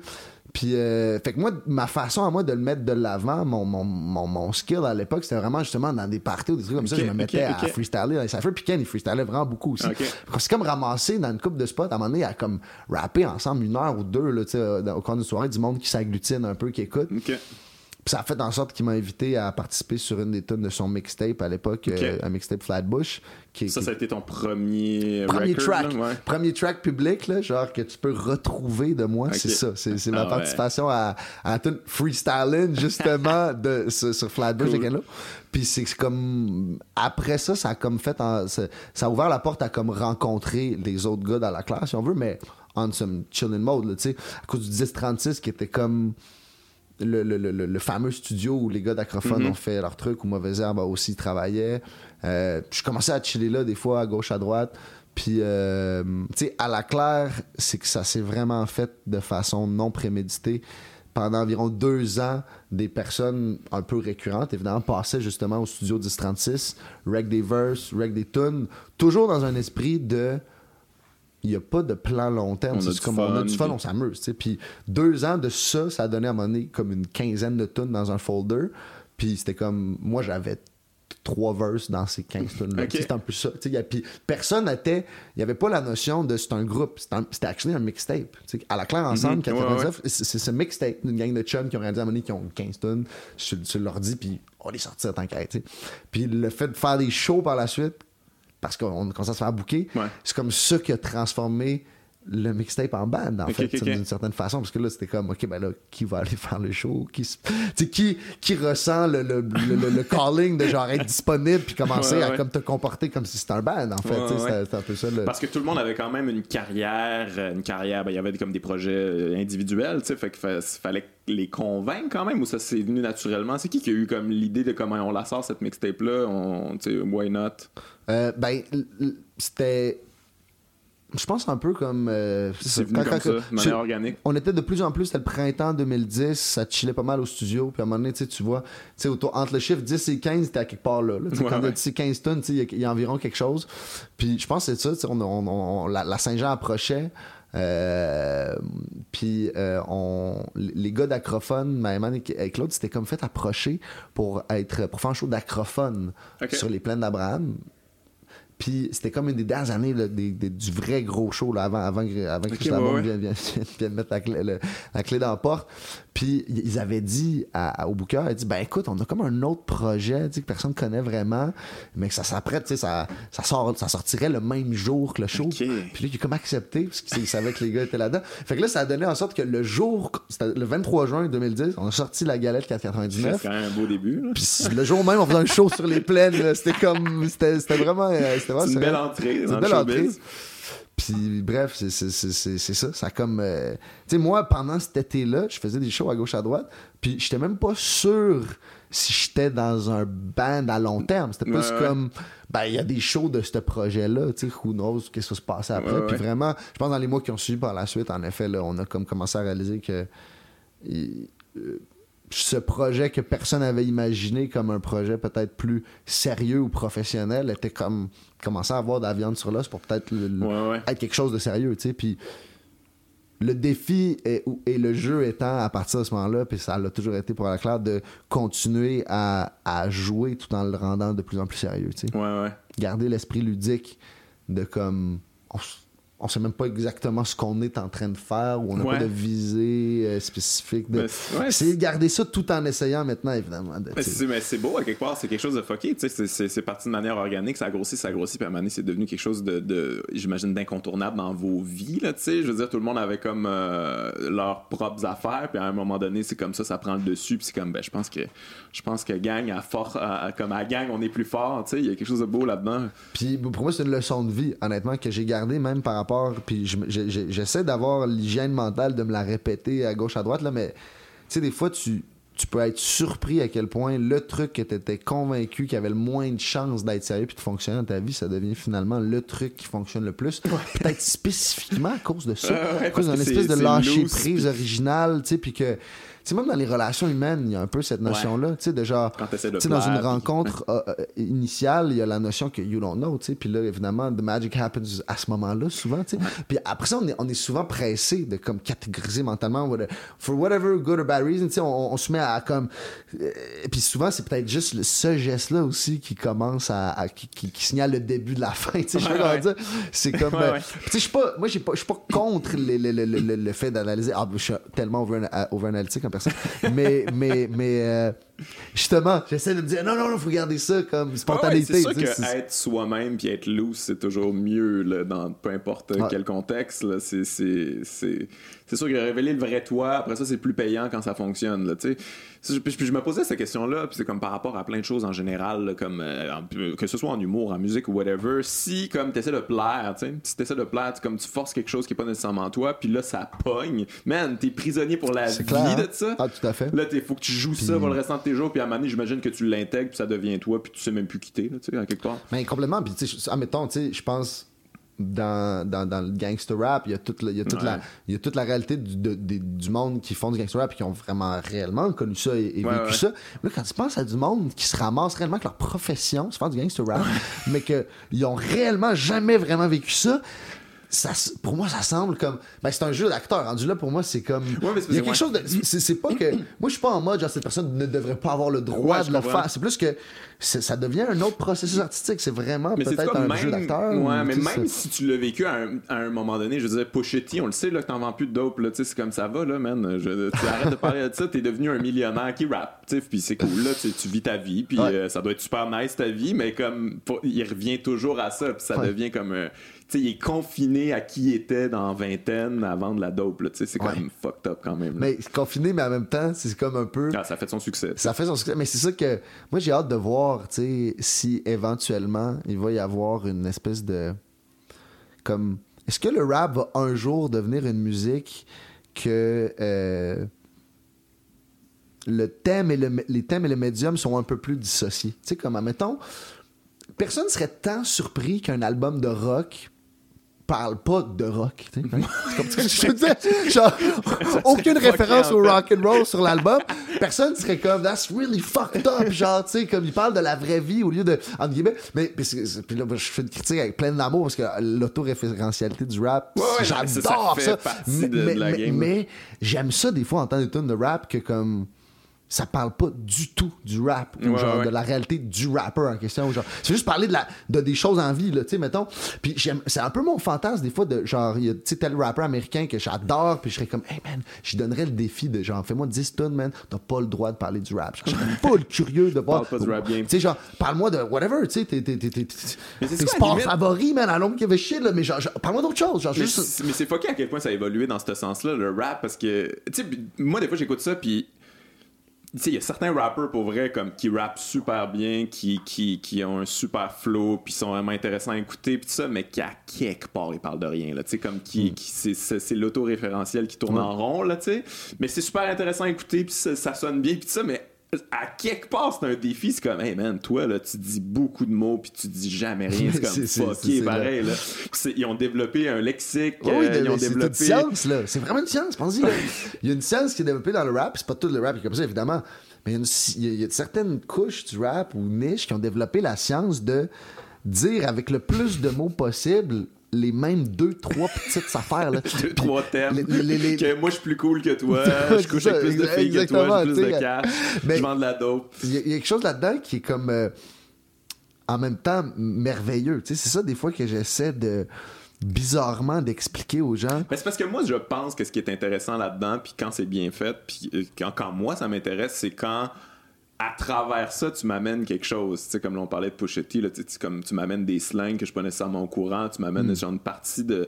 Tu, tu réussis à être innovateur là-dedans. c'est quand même impressionnant, c'est quand même intéressant. Mm-hmm. tu sais, mais il faut quand même connaître ça, le, rap dans ce temps-là. faut que tu n'aies écouté pas mal pour, ah pour comprendre que, OK, lui, il amène quelque chose de nouveau. Tu sais, une oreille vierge, je ferais comme, c'est quoi de quoi qu'il parle? Ben, c'est comme, mettons, le vin ou, euh, ou, même le weed. Je dirais, tu sais, que comme, ça prend, ça prend qui connaît bien ça pour faire la distinction entre une bonne bière puis une excellente bière. Admettons, quelqu'un qui connaît pas bien ça, fait, ben, c'est deux bonnes bières. c'est genre, tu sais, c'est. Puis dans le rap, il y a aussi ça, tu sais, genre, c'est normal, je pense que que le monde, des fois, qui connaissent pas du tout ça, fasse hey, c'est tough de voir la... comment tu fais pour savoir qu'un rapper est vraiment bon, puis l'autre est juste bon, tu sais, comme ça. Tout ça, on dirait à l'air de s'équivaloir. C'est ça, exact. des genres de trucs comme ça, tu cherches peut-être la, la, la, façon facile de trouver, mais en réalité, c'est que c'est vraiment plus, plus, plus nuancé que ça. Puis puis, mais c'est ça, on, je pense qu'en en, en, tant que, que, que, rapper, il y aura toujours ce défi-là. De comme les chefs, tu sais si t'es capable de faire une recette fucking simple, genre, puis que du monde qui connaissent bien le truc font, Hum, tu sais, you Ouais, nailed ouais. Tu sais que ça, c'est vraiment dope. Versus, si tu leur fais une espèce de recette compliquée, vraiment tough à pull off, puis disent c'est bon, ben, obviously, était tough à pull off, là, tu sais, mais, mais c'est ça, tu sais, comme, pas si, si c'est comme une vérité dans le monde de la, de- de la cuisine, mais j'ai déjà entendu ça, tu sais, qu'un vrai grand chef se, se, se repère à, tu sais, fais- fais-moi une petite salade ou une petite omelette, puis il faut que ça soit. faut que ça, faut que ça paraisse que t'es un grand chef, Ouais, ouais, c'est- quand, quand je mange ta petite omelette Ouais, de base. Mais vous, à la classe, vous avez comme. En tout cas, j'ai vraiment l'impression, euh, je pense pas me tromper, que vous avez une grande culture euh, niveau hip-hop. Tu sais, Il y, a- il y a quand même il y a une richesse dans, dans vos trucs. Euh, Tu sais, je trouve dans le dernier album, je sais pas si c'est des clins d'œil euh, voulus, là, mais tu sais. euh, sais, mettons votre tune euh, Kind Clean, je trouve que, en tout cas, il y a de quoi de Big Pimpin un peu Mhm, là-dedans. ouais, ouais, j'avoue, Euh, bah ouais, euh, Refined Moments aussi, je trouvais qu'il y avait quelque chose de Scarface My Block, un peu, là, ce genre de beat-là. Mhm. En tout cas, je trouve vraiment qu'il y a une rush. Je trouve que, mettons, t'es un, t'es un head, t'écoutes ça, tu fais comme, oh shit, c'est ça, ça me parle. Puis que si t'es, tu connais pas ça pantoute, tu peux quand même vraiment avoir du fun puis triper. J'ai l'impression que Mhm. vous êtes un des premiers groupes à aller chercher les deux types de personnes. Je pense que Ouais, c'est un peu ça qui a fait votre succès. Je- est-ce que c'est, est-ce que vous écoutez beaucoup à la gang? Est-ce que c'est quelque chose qui euh, Oui, vous mais- inspire beaucoup? chacun a comme un peu sa, sa diète musicale particulière, mettons, je dirais. Tu sais, comme. Toi, c'est la tienne? Moi, mettons, euh, j'écoute du rap dans le char. C'est ça. Je fais vraiment beaucoup de routes. Fait que j'écoute énormément de rap dans l'auto. Mais mettons, quand je suis chez nous, j'écoute beaucoup de musique chez nous, quand je, mais j'écoute jamais du rap. Quand je suis comme. On dirait que, tu sais, m'asseoir, lire ou genre, tu sais, je suis pas comme poser, ambiance, relax, à faire des trucs, ça, on dirait que pour moi, ça fit pas le rap souvent là-dedans. Ouais, ouais, il y a quelque chose, j'ai- une énergie là-dedans. puis j'ai la déformation professionnelle d'être de, de, de comme un peu toujours trop écouté, tu sais, puis la misère peut-être à c'est comme it's all or nothing un peu, tu sais. Fait que chez nous, j'écoute énormément de musique euh, instrumentale, de la musique traditionnelle aussi beaucoup. Je à la ah recherche d'ambiance euh, Ah ouais. de contemplation, d'ambiance méditative par la musique, vraiment beaucoup. Ça, ça m'intéresse énormément. Euh, J'aime le funk aussi. je suis vraiment un utilisateur Ah ouais, de- le des funk. algorithmes, honnêtement, de plus en plus. Genre, chose que je, funk je me refusais avant, mais, maintenant, là, je suis comme, tu sais, je, je l'admets, là, tu sais, c'est comme pour ces de zones-là, c'est l'Internet t'offre des genres de, de rabbit Ouais, holes ouais. infinis de, de, de, de, de, de- de- d'ambiance musicale qui peuvent. euh, C'est drôle, tu parles de funk. Je pense que j'ai là en arrière. Ouais, Funkadelic, j'écoutais ça, puis j'étais comme, oh mon dieu, a- ça a tellement été samplé par le rap, ça. C'est que ça a Chaque- été chaque comme seconde, je pense, tout gratté Ah au complet. C'est fou. Littéralement. Mais, mais euh, c'est ça qui, qui- qui- qui est intéressant hein, du rap, c'est que ça prend une culture musicale en général pour, euh, en tout cas pour les beatmakers. Là, Euh, je, je- je sais pas, il y a eu une série documentaire sur les pop là, sur Netflix, tu l'as sûrement écouté, puis il y avait plusieurs beatmakers qui, qui, qui allaient tout à la même place, là, fouiller là, les disques. Là, il y avait toujours des nouveaux disques. ouais, ouais, pour montrer le- le- ouais, puis c'est ça, c'est la recherche de la pépite, le petit sample, le, petit truc. Puis j'ai l'impression que les- il y a beaucoup de gens qui méprisent ça, entre guillemets, là, tu sais, comme le sampling, c'est comme, ah, tu sais, n'importe qui peut faire ça, mais Chris, une là-dedans, mon gars. Ils, voient que la facilité dans le geste, puis ils sont pas conscients de tout le côté. Tu sais, Euh, T'imagines-tu, t'es- un petit sample super simple de piano, t'arrives à donner une énergie comme énorme avec Ben ça, oui. puis que les gens soient comme complètement galvanisés, puis que les rappers comme rentrent là-dedans comme une tonne de briques. Je veux dire, c'est comme Ben il y a oui, quelque chose de fou là-dedans. Là. Puis tu sais aussi, c'est aussi se rappeler comment exactement c'est né, tu sais, parce que c'est pas comme du monde riche qui avait tous les moyens de faire plein d'autres affaires sauf du sampling qui ont juste dit on va faire du sampling pareil c'est comme c'est un peu justement des personnes Ouais, qui ouais. ont tu sais, prendre les moyens du bord pour inventer une façon de faire de la musique juste comme un peu avec ce qu'il y a présentement ben c'est un peu aussi comme ça que c'est né le sampling le DJing le scratching tous ces trucs là fait que c'est vraiment la culture du DIY tu sais puis c'est une des premières musiques qui est fondamentalement technologique aussi de ce Ouais. point de vue là tu sais que c'est du monde qui ont fuck around avec des des gens de Ouais, qui ont ouais. hacké des technologies existantes un peu là, pour sampler, louper des trucs, euh, scratcher, c'est tout un peu des trucs qui n'étaient pas nécessairement initialement meant to be avec ces objets-là. Puis euh, c'est indissociable euh, d'un contexte socio-économique, je pense, genre de, de cette mentalité-là, tu sais, genre cette mentalité de hacking, entre guillemets, Ouais. genre, que je dirais là, qui, qui s'apparente au sampling. C'est ça que le monde oublie quand ils vont critiquer la facilité, tu sais. Euh, Ouais, mais moi je trouve que justement, c'est ce qui fait la force de- du hip-hop, c'est qu'il y a une urgence là-dedans. là. Tu sais, c'est comme c'est c'est des, des, des, des jeunes qui veulent s'exprimer, ils ont trouvé le moyen, puis comme ils ont des affaires à dire, puis c'est comme c'est super important, puis il y a beaucoup d'énergie là, dans le rap. Là. Si t'es pas capable de capter ça, c'est fucké quand même parce que c'est quand même. C'est ça, tu sais, c'est c'est une musique d'urgence puis c'est vraiment hmm. ça que je reçois moi puis euh, c'est moi je trouve ça délivrant tu sais j'écoute du rap c'est comme oh my god je, je, peux être qui je veux tu sais il y a ah, quelque chose là-dedans ben, c'est drôle parce que moi j'ai souvent dit que ce que ce, qui m'a attiré entre autres dans le rap quand j'étais plus jeune c'est que tu sais il y a beaucoup de musique que véhiculent des émotions, euh, même si les genres musicaux sont très différents les uns des autres, beaucoup de genres musicaux véhiculent en fait des émotions souvent très similaires. C'est-à-dire que euh, l'amour, euh, tu sais, comme un peu le, sublime, tu sais, ça peut être aussi comme le, mystérieux ou le, ténébreux, le dark, le triste, comme ça. Mais il y a des émotions dans le rap qu'il y a très peu dans d'autres musiques, genre comme le badass. Ça met tu sais, d'un beat. tu sais, l'émotion que t'as envie de faire, c'est comme, tu sais, cette face-là, tu sais, c'est comme, c'est quoi cette émotion-là? C'est l'émotion de genre, yeah, man, shit, c'est quoi cette émotion? C'est quoi cette émotion-là? Ou, tu sais, des, ou genre, tu sais, l'émotion un peu de moi plus jeune, ouais, clairement, tu sais, t'écoutais, c'est comme, ça me donne envie de me battre, ça. c'est comme un peu, clairement, ça me donne envie d'aller chier quelqu'un, là, genre, c'est quoi ces émotions-là, tu sais? Puis c'est drôle à quel point il y a des genres musicaux qui font, tu sais, c'est des, émotions que tu verrais jamais dans, dans, dans, dans, dans certains genres musicaux. Puis c'est peu que c'est quasiment que les lyrics qui pourraient t'amener là. c'est comme quand tu réalises que la petite tune sort de folk, mettons, elle parle de genre, tu as un dos, oh, ok, la tune est quand même hard, là, tu sais, mais, mais c'est pas à la base le, le, genre l'ambiance qui t'amène comme à, te projeter, genre, ok, je, suis en train d'imaginer avec un bad de bass. ouais, Enya aurait de la misère à véhiculer cette émotion-là dans ses lyrics, là, quand même. Ouais, ouais, non, mais c'est vrai, tu sais, il y a quelque chose de.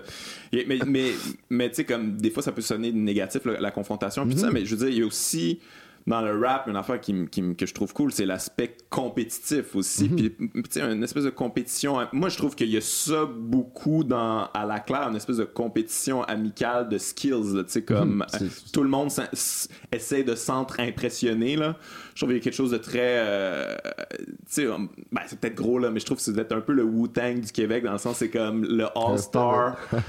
tout le monde essaie de s'impressionner, puis nous, on est là, puis on écoute ça, puis on est comme, ah, cool, tu sais, on est privilégié d'entendre des estis de bons MC essayer de s'entre-impressionner. Il y a quelque chose de.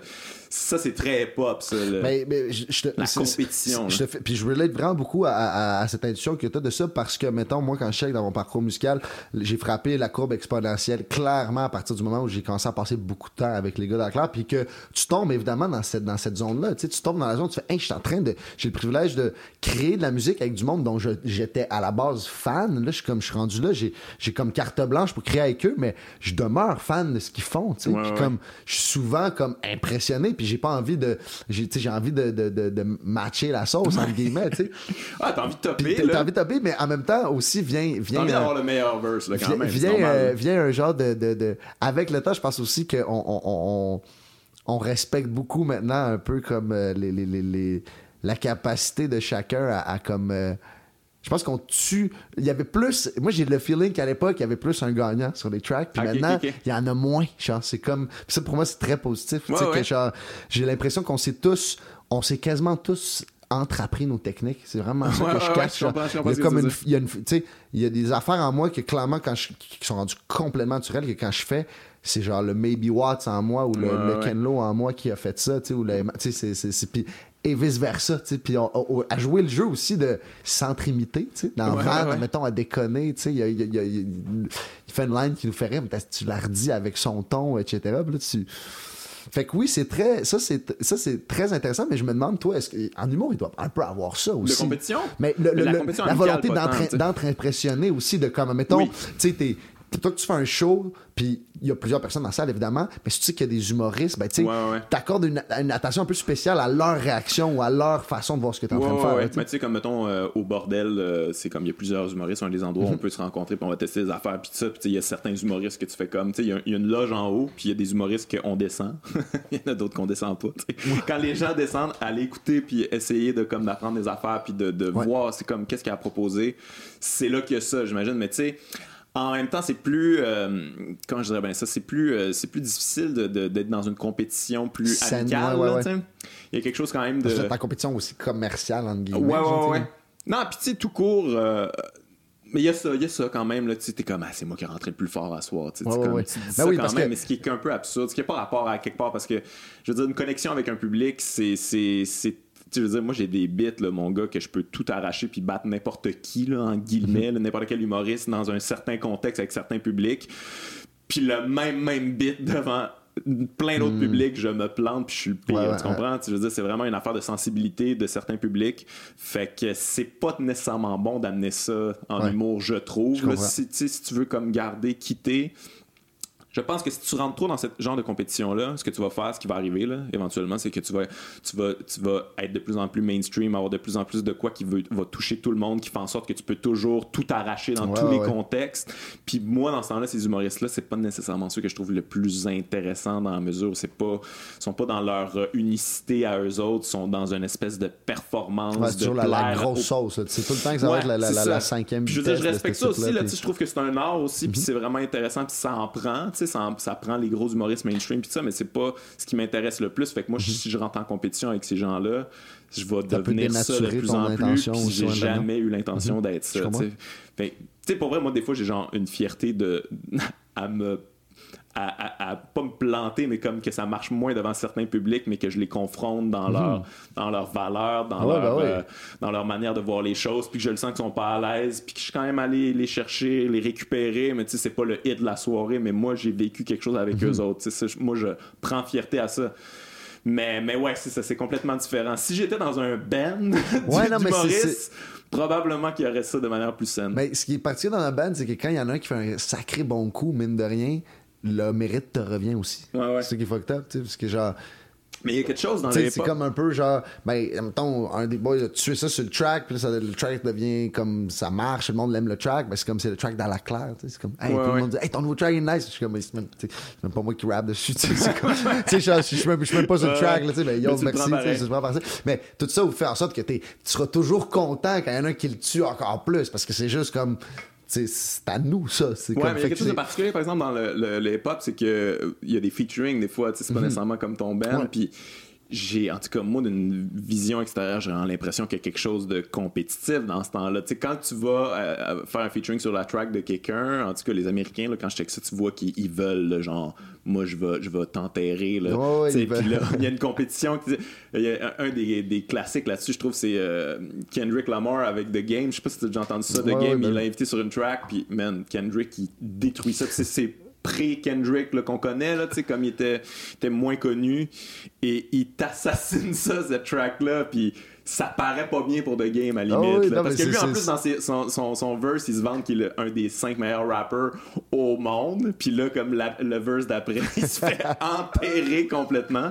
Mais il y a quelque chose, il y a cet aspect compétitif-là quand même. Ben, il y a plus de diplomatie peut-être à avoir des fois sur des trucs comme ça, tu sais, de comme. euh, genre, ça dépend, vois-tu, tu sais, euh, le, but du featuring est de comme. Parce qu'il y, il y a ça, cette zone-là, tu sais, est-ce que ton but c'est de faire le meilleur la meilleure chanson possible, puis de comme. Ou te- ou ajouter à la ou shiner toi tu sais puis euh, tu sais admettons je trouve l'analogie par rapport au basket est bonne tu sais c'est comme tu sais le teamwork ou le, le star player shit les deux font gagner des des des des, des championnats ouais. c'est juste que c'est une approche différente c'est vraiment Ouais, une approche différente. Mais moi mettons été je me, je me considère très chanceux d'avoir euh, comme commencé dès le départ à, à comme avoir à, à work en équipe en fait. Parce que c'est, c'est- je trouve que c'est comme une, une- une richesse qui se relance sans fin. C'est comme Ouais. le syndrome de la page blanche, admettons, à six personnes, ça se peut comme pas. Ah ouais? Je pense que non. Du moins, on l'a jamais vécu avec Alain Claire. tu sais. Ok. Mais comme il y a comme un peu la notion que t'as même pas le temps de te demander. C'est plus la, la, la, la- to-do list ou du brainstorm est toujours en train Mm-hmm. d'être comme quasiment abusé là tu sais c'est comme euh, puis, puis pour moi il y a quelque chose de de, de, de même une dynamique sociale euh, qui dépasse mettons un groupe de musique tu prends prends deux personnes ensemble souvent quand tu es à deux personnes tu vas des fois avoir des sujets de conversation un peu plus plus profonds ou Ouais. plus, plus, plus sérieux. Rajoute une troisième personne, déjà tu vois une Ouais, petite ouais. dynamique. Rajoute quatre, cinq, à six personnes, honnêtement, je veux dire, ça peut get real deep, mais ça va, il va toujours un peu avoir la notion du, de, de l'esprit de gang, même dans, une, Ouais, dans ouais. un deepness. Fait qu'il y a toujours un peu la notion, euh, il y a- il y a quelque chose de ludique à être six amis ou genre. euh, Ouais, tu penses que c'est pour ça qu'il y a, il y a autant- il y a eu autant cette notion d'humour avec à la claire que. Je pense, je- je pense que oui. Ouais. Puis même les gros bands de rap que tu. Mettons même le Wu-Tang, c'est très humoristique le Wu-Tang. Ouais, c'est comme on amène ben, du le kung neuf fu gars dans le stew euh, raide, en train de fumer des battes, qui font des tonnes de. qui parlent de, de, de pouvoirs magiques, de, de, de Shaolin Kung Fu. en Tu sais, ben ouais, tu sais, les gars ils sont en train de déconner entre eux, puis ils s'inventent plein d'inside. Puis leur référence à, à, à voir que ces inside-là, ce soit pas juste un- une psychose seule dans ton coin, ben c'est que l'autre main, il se dit la même affaire que toi. c'est tu ça, exact. Tu te mets, tu te mets à utiliser ces mots-là pour vrai, puis tu vas à donné, oh shit, l'inside est devenu fucking réel. tu c'est comme... Puis c'est ça qu'on qu'on vit avec à la classe, je pense. tu. Euh, comment que t'écris, toi, euh, tes raps? Est-ce que, tu l'é- est-ce que tu l'écris tout sur papier ou ça reste dans ta tête? Ou, tu sais, je- il y, a- plusieurs manières d'écrire, là, tu de... Sais, je sais que, mettons, Jay-Z, il, il écrit pas, là, comme c'est tout dans sa tête, ce qui est quand même fucked up, là, tu sais. Mais je pense que lui, c'est parce que, tu était vendeur de drogue, puis pour se désennuyer, il, Il écrivait des lyrics, il écrivait des lyrics dans sa tête, puis à un moment donné, comme il est devenu... Mais tu sais, mettons, euh, je sais pas, le Tupac aussi, je pense que c'était beaucoup dans sa tête, mais toi, est-ce qu'il faut tout que t'écrives ou euh, c'est vraiment, c'est, très précis? Y a-tu des gars qui, euh, qui vont freestyle ou... Moi, j'ai des, des techniques assez différentes. En fait, j'écris comme. Il y a une coupe de tunes que j'ai fait, no joke, euh, un peu par défi, mais aussi un peu par. euh, comme que j'étais aussi, je constatais que j'étais rendu capable de le faire, d'écrire dans ma tête. Il y a une coupe de tunes, ça, que j'ai fait ça. Euh, mais ça implique une écriture un peu plus prolongée, c'est-à-dire que le, le, le, le, le- le- le texte existe un peu dans ma tête pendant un bout plus, de plus temps. longtemps? sais, Faut comme- incube ça, tu sais. Exactement, ça fait que c'est comme un peu aussi l'apprendre par cœur en même temps que tu Ouais, l'écris, ouais. tu sais. Tu rajoutes une line, puis là, tu, ça continue, tu sais, tu, tu continues à l'apprendre un peu comme ça. Je dirais que peut-être une dizaine de tunes ou de verses que j'ai fait un peu euh, à travers le temps, ce qui est pas énorme, là, tu sais. Mais la plupart du temps, je reviens quand même au bon vieux, euh, au bon vieux, je me mets un beat en loop, puis pendant un genre de 30 minutes, je, je- je suis vraiment en, en genre de transe d'écriture. Puis quand j'écris seul, des fois j'écris beaucoup plus longtemps, tu sais, puis je deviens très perfectionniste dans, Ouais. dans des mini détails, des trucs comme ça. Mais avec à la claire, euh, particulièrement moi puis Watts, on a vraiment souvent le, le- le- on va quand même vite dans l'écriture, Ouais.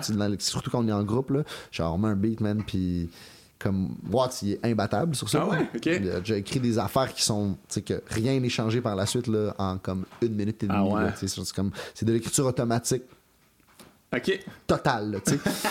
Mais il a fait des affaires, mon gars, là, tu sais, c'est- c'est- c'est- c'est dur à croire. Fait que moi, moi aussi, j'ai, moi, j'ai pas fait des affaires de vomi absolu en une minute comme ouais. ça. Mais, tu sais, j'ai déjà, ouais, j'ai déjà écrit des, des 16 bars en 10 minutes. Mais là, vous êtes rapide comme- quand même. de moi, en tout cas, j'ai, j'ai catché ça avec votre, euh, votre affaire de Ginette Renault. Mm-hmm. C'est parce que moi, je l'ai entendu live là, pour euh, pla- replacer les gens en contexte. Ginette Renault était à médium large, ça? Je pense Ouais. médium large, ouais. Elle était à médium large, euh, en entrevue, là, tu sais. Puis euh, elle fait une entrevue super punchée d'ailleurs. si vous voulez écouter ça, Ginette is the shit, là. Comme elle, elle raconte plein d'anecdotes, Ah oui. puis elle, comme, elle est en feu, puis elle est cool, tu sais. Comme je trouve que spirituellement aussi, elle dit des trucs intéressants. Elle est vraiment nice. Ginette, puis là, à un euh, il demande, tu sais, y a-tu quelque chose que t'as jamais fait, que t'aurais aimé, aimé faire? Puis elle fait comme, ah, une tonne de rap, tu sais, j'aimerais ça être sur un rap, puis ça. Puis là, je pense, je sais pas si c'est Fred Lambert ou Pascal Lévesque qui propose, mais à la classe, ça fitterait à la classe, tu sais. Elle a pas l'air de savoir c'est Euh, quoi. Non, elle savait manifestement pas c'était quoi. C'est excellent. Que, ouais, whatever. Puis euh, bref, c'est venu à vos oreilles, puis le lendemain, je pense, c'est le lendemain? Si je me trompe pas, c'est le lendemain. C'est ouais, le ou lendemain. C'est le lendemain, je me rappelle, c'est le lendemain. Vous avez fait une est en France, là. fait que moi, le décalage m'a un peu fucké là-dessus. Mais comme, vous avez fait ça en combien de temps finalement? Ça a pas pris de temps, là? Non, on l'a fait, je pense. Est-ce qu'ils vont ensemble déjà ou Ben, c'est on parce était que- en tournée en Europe. Ok, fait- On, a- fait qu'on a comme. en- tu sais, on, on pogne la notif. Un de nous pogne la notif via les réseaux sociaux que cette affaire-là Ouais. est arrivée. Puis là, le brainstorm commence tranquillement. Une couple d'heures dans la journée, c'est comme on commence à jaser, tu sais que ça serait drôle de le faire. Puis là, éventuellement, on s'est juste ramassé que après le show, on jouait, je pense, à Neuchâtel à ce moment-là. Puis après le show, euh, avait comme travaillé sur un beat euh, à- entre le soundcheck puis le show dans le backstage. Il tra- il travaillait sur un beat avec ses headphones. Puis après le show, dans le backstage, je dirais qu'après, on a comme bumpé le beat What? dans l'eau pour s'y bien écrire dans le backstage. Puis on est allé dans Van tapé parce qu'on avait comme besoin de l'environnement de type Ouais, booth. ouais, ouais. Puis on a tapé le soir même What? dans la van. Puis le lendemain, Louis Nick, ben Philipper qui est rendu peu insane sur, ses- sur, ses- sur, sur, sur le level de, de DIY geekiness de cell phone. Il a fait lui-même le, le, le vidéo, là, tu sais, c'est comme de, de, Ouais, ouais. dans sa cage de la grosse. Fait que ça, c'était du, c'était du fait maison en 24 heures sur la route en tout Europe. c'est fucking bon en plus là. Je sais, moi j'étais vraiment impressionné. Je suis ok, les gars ils travaillent rapidement quand même là. Fait que ah ouais, c'est cool ça. C'est- vous avez, vous avez, euh, vous avez, vous avez cette, cette énergie-là quand même, cette espèce de désir de. Parce que moi, je- moi j'étais comme, ah, tu sais, s'ils le font, ils vont faire ça comme euh, trois mois plus tard, puis on s'en rappellera même plus. Mais Mhm. Non, ça, le timing aurait été poche, ça aurait comme été tellement. C'est-tu venu aux oreilles de Ginette, sais-tu?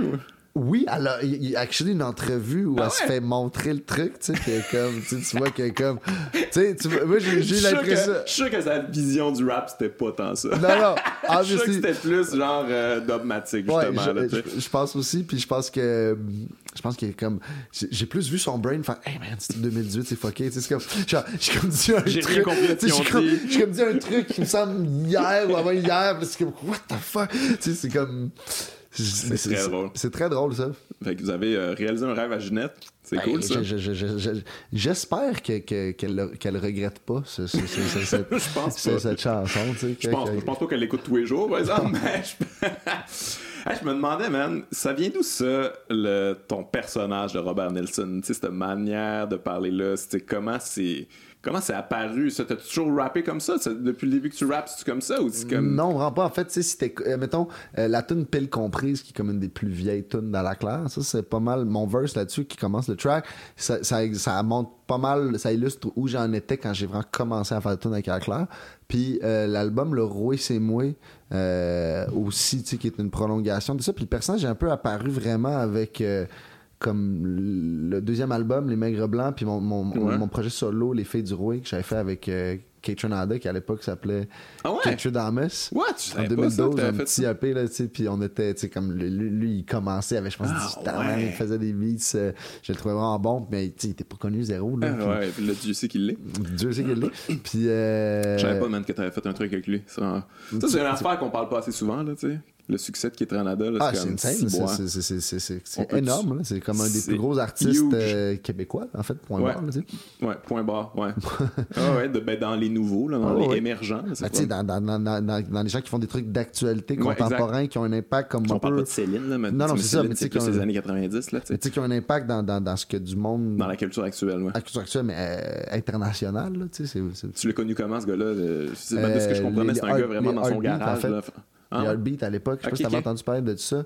Il y avait comme euh, c'était des soirées où il y avait des gatherings de, de, de, de beatmakers. Ok, puis c'était puis lui, comme un peu. là? Lui il était allé là, puis il était, il était comme dans les premiers invités ou genre dans les premiers euh, comme jeunes beatmakers de Montréal qui avaient comme le goût un peu de se pointer dans ce type d'événements, montrer ses beats, puis comme Ok. participer un peu à cette. euh, Est-ce qu'il se genre de- démarquait de- déjà hey, beaucoup? ou- moi, je trouvais que oui. Puis c'est vraiment comme ça. Moi, j'étais là, j'avais entendu ses beats, puis je le connaissais pas. Je disais, yo, c'est dans mes dope tes beats.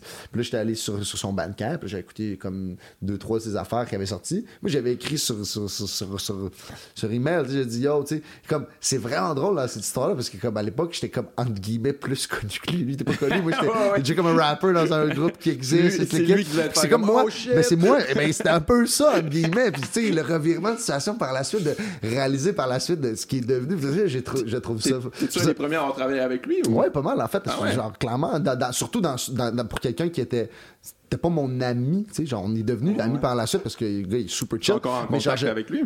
pas de façon comme on, on, on hang out pas, euh, comme Ouais, on prend pas du temps pour ça, mais chaque fois qu'on se voit, on est super content de se voir parce qu'on a comme. Ouais, tu on a partagé ce projet-là. Puis, tu sais, c'était-. En effet, je pense que c'est probablement sa- une de ses premières expériences, sinon sa première de travailler avec euh, quelqu'un qui est comme un peu.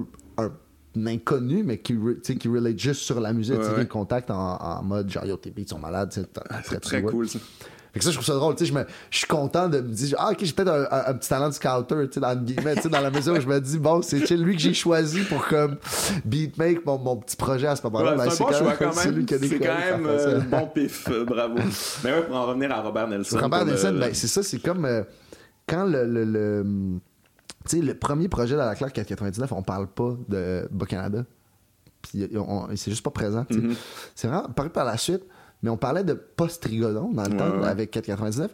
Puis ce que ça, ça a fait, c'est que dans plusieurs entrevues qu'on a fait, euh, les journalistes nous emmenaient un peu malgré nous sur le chemin euh, de la revendication euh, souverainiste, mais comme, comme on disait tantôt, d'un point de vue plus comme, euh, Ouais, comme un peu à la loco-locasse, je Ce dirais. qu'on ce qu'on connaît de. Puis on, on- on trouvait ça un peu absurde parce qu'on était comme, il y a tellement pas de contenu comme à proprement parler de politique sur l'album de 99. C'est comme, la- il, nous, il nous sortait comme littéralement la question, fait que vous, avec l'ensemble, êtes-vous un band souverainiste? Là, Mais, là, comme un peu. pourquoi pour aucune raison Ben, ou- on était juste comme un peu, on a- nous, on avait vraiment le feeling que les questions venaient de nulle part. Tu sais, genre, c'est juste Puis c'est juste parce que on déconnait avec l'idée de, de décrire notre musique comme du post-rigodon, tu sais, puis que pour nous, c'était comme une c'était plus un jeu de. Justement, c'était pas une façon de, de genre. Comme assumer un gros layer politique, mais trop pas, là. Fait mais eux, il y l'impression que oui. Puis ça a comme été une gossette, entre guillemets, assez rapidement. Mais entre nous, on sortait des entrées, puis on était comme. Putain, ça, comme pas rapport, what the fuck, genre? C'est ça qui est drôle, les médias, ils, choisissent un narratif. Oui, là, tout à fait, faut que 100%. tu- faut que tu y obéisses, là, puis t'es comme, mais non, Ah, mais tu vraiment, tu sais. Puis c'est comme ça qu'est né le Bas-Canada. Le Bas-Canada, c'était comme un peu. On était dans le brainstorm, mais, mais qu'est-ce qu'on fait à l'avenir pour comme un peu pas que ça, ça se passe. Puis là, moi, pas longtemps après ça, j'étais genre chez nous, man. Puis je checkais un documentaire sur l'histoire du Québec. Puis je tombe sur un passage sur Robert Nelson. Puis là, je fais, hein, tu sais. Je, connais, je connaissais quand même bien, j'avais des bonnes bases en histoire québécoise, mais je me disais, tu sais, c'est- un personnage occulté de l'histoire Ouais, du Québec, ouais, ouais. C'est littéralement là tu sais Euh, puis je, je check ça je fais qu'il a fait une déclaration d'indépendance tu sais genre il était comme le autoproclamé président tu sais genre de personnage farfelu capoté je suis comme what the fuck tu sais. puis là je, je vais parler de ça au gars puis là je leur parlais de, de, de que j'avais vu ce documentaire puis j'étais comme pour moi, c'était comme une blague d'entrevue. C'était comme, hey, à l'avenir, la prochaine fois que quelqu'un nous, nous demande ces questions-là, nous, on dit juste, nous, là, on, tu sais, on, on- on habite dans un pays qui s'appelle le Bas-Canada, qui a été déclaré indépendant il y a du 138. Next fucking question. C'est vraiment Ouais, ça. ouais. là. Genre, dire oui, Ben, mais ça, non à la question. Tu sais, comme, tu sais, clin d'œil, clin d'œil. question. là, Fuck ta question. Tu sais, oui, mais tu sais, on s'en calisse de la question. Là, tu sais, genre un peu comme. Mais là, euh, après ça, tu t'appelais pas Robert Nelson, j'imagine que c'était quoi ton nom de c'était rapper? c'était Ogden. Ah, c'est c'est juste ok, vraiment ça. Puis là, le Bas-Canada est arrivé comme ça. Puis là, c'était comme une, une joke qui a commencé un peu à avoir une, une traction entre nous, tu sais, d'utiliser la feuille à l'envers. On a fait le show des Franco avec comme les gilets I Love Bas-Canada. Puis là, moi, une amie m'a fait le drapeau. Là, ce qui était peut-être un peu comme euh, une espèce de DA temporaire pour une petite phase, je pense comme ça qu'on le vivait, mais j'étais très motivé par cette par cette par ça puis que je, je- je mettais beaucoup de l'avant la suggestion Ouais, ouais. de, de le faire. Fait que là, les gars, on peut commencer à m'appeler Robert Nelson. Ben, c'est, OK, le Bas-Canada, Bas-Canada. OK, t'es, t'es, t'es littéralement le président du Bas-Canada rendu là. Puis là, c'était comme un peu, les gars m'ont imposé quasiment le surnom Robert. C'est pas moi qui ai dit, hey, dorénavant, je suis Robert Nelson. C'est eux qui ont commencé à m'appeler Robert Nelson. Puis le personnage, c'est vraiment un peu comme. euh, tu sais, comme tu sketches avec des chums, tu sais, du, monde d'impro, du monde de théâtre, ou du Ouais, monde ouais. doivent tellement faire ça. Ton- un de tes amis a un personnage, puis tu sais, il sort souvent, truc. Mais moi, j'avais un peu ce personnage-là de comme de gros tata, genre. euh, Puis tu le sors dans des contextes qui sont pas de la musique. Puis là, à un moment donné, tu fais, hey, ben what if je le faisais rapper, tu sais, genre. Puis là, tu le fais, puis là, tu, sais, tu vois qu'au début, la première fois que je l'ai fait, c'était crissement pas convaincant, c'était vraiment fucké, là. Ça semblait une très mauvaise idée de poursuivre dans cette direction. Mais à un moment donné, tu le fais, puis là, les autres aussi, tu sais, tout le monde a la face yo, c'est fucked up, mais c'est drôle, là, genre, ça, il y a quelque chose qui se passe, tu sais, puis je pense que j'étais, j'avais besoin de nouveautés dans le fait de rapper. Ouais, Ça faisait déjà 10 ans que je rappais, puis j'avais besoin peut-être de comme de, de, de sortir, de, Brasser de, la soupe soupe. Puis je pense que tout le monde à la Claire a vécu ça, comme de comme. Puis à la Claire est venu répondre à ce besoin-là de comme territoire d'exploration permis total, carte blanche, fais ce que tu veux. Ton, ton, ton nouveau tank, c'est que t'as un personnage qui parle avec une voix vraiment fucked up, ok, tu, on se let's go. Écoute, moi, la première fois que j'ai entendu ça, si, j'ai trouvé ça fucked up. J'ai trouvé ça hilarant, mais en même temps, mais c'est ça qui est particulier, c'est que honnêtement, je pense, si t'avais pas eu les skills pour backer ça, ça aurait juste été whack. Là, tu sais, comme le gars, il a une voix weird. Mais là, tu sais, il y a ça, il y a ce personnage-là, c'est comme drôle. Puis en plus, t'as vraiment des skills, t'as des skills de haut niveau quand même, niveau rap. Fait que là, ça fait comme, what the fuck, je, je- suis supposé de rire ou juste comme trouver ça vraiment bon. Il y a vraiment quelque chose de particulier là-dedans qui, que j'avais. En fait, j'ai jamais entendu ça nulle part. Puis on s'entend que le rap, oui, là, il y, a- quelques groupes qui ont eu l'humour un peu, mais en général, c'est pas tant euh, bienvenu tant que ça, l'humour dans le rap. Ça a été. euh, vous avez été pas les premiers là, à faire ça, mais tu sais, comme. euh, on, écoutait ça comme, ok, c'est drôle, mais les gars ont vraiment des skills en même temps. C'est comme, Hmm. euh, c'est weird, tu sais, quand même, mais ça passe finalement. Ça devrait pas passer tant que ça, mais ça. Ben, moi, moi, ceux qui m'ont beaucoup inspiré quand j'y repense, quand j'y repense là, tu sais, c'est vraiment quand tu check, admettons, Old Dirty Bastard. Ouais, euh, ouais, ouais, il y a quelque chose Vraiment, de- il y a la notion de, tu sais, que Ouais, le, ouais. le- le- le personnage humoristique, le- c'est- le main thing, là, quasiment, de son, de son. Slim Shady, même, Eminem Digi- avant. avant- Digital Underground. euh, Ouais, aussi, clairement, Ça a été ça un peu aussi, le, le- le- je me rappelle pas de son nom, euh, comment il s'appelle, mais euh, bref, il, a- il, a, il a parti un personnage, le Humpty Hump, là, puis, euh, puis ça a full pogné, puis le sais. Quasimodo de Madlib, tu sais, qui, qui, quand il pitch up sa voix, tu sais, il y a- y, une Ouais, couple de personnes qui le font. Même Buster Rhymes, je dirais, à certains égards, comme un peu eu pendant longtemps comme un peu le, la voix du gobelin, là, tu sais, du personnage un peu comme, puis, comme Ouais, je. Slim Shady, tu sais, avant de virer comme plus Eminem, Marshall Mathers, tu sais, pour moi, Slim Shady, c'est quand même Ouais, ouais. un, vraiment un, personnage, là, tu sais, Ouais, comme... Puis ces gars-là ont des gros skills. Des gros skills. comme, tu peux pas. Mais même si comme t'es tu un head, là, t'as pas le droit de faire comme, ouais, c'est câble. Il faut quand même que t'apprécies. T'es comme, ah, non, ok, le, le gars, il sait ce qu'il fait quand même. C'est ce qui fait que c'est un pari risqué aussi. Ouais, ouais, parce c'est que, vraiment un pari risqué. Il faut euh, avoir des, des- des bases là, pour faire ça, là. Puis moi, je me le suis fait dire par certains amis, il y a du monde qui aime moins ça, puis c'est normal aussi. C'est comme un peu, dès que tu vas un peu dans quelque chose d'un petit peu plus fine-tuné, euh, il y a du monde qui embarque deux fois plus, il y a du monde qui embarque deux fois moins aussi. tu sais. Puis moi, Ouais, j'ai ouais. des chums à un moment donné qui m'ont dit, tu sais, comme, Hey, il me semble, j'aimerais ça, t'entendre rapper avec ta voix, avec ta voix normale, tu sais, qui est plus, plus grave, plus normale, puis tu de- de- qui vient avec un, un, un- un type de propos différent Ouais, ouais. aussi. Puis c'est pour ça aussi qu'après, comme, euh, tu sais, en 2012 puis 2015, 16 ou environ ça, je faisais presque exclusivement le personnage de Robert parce que c'est ça que j'avais aussi envie de faire.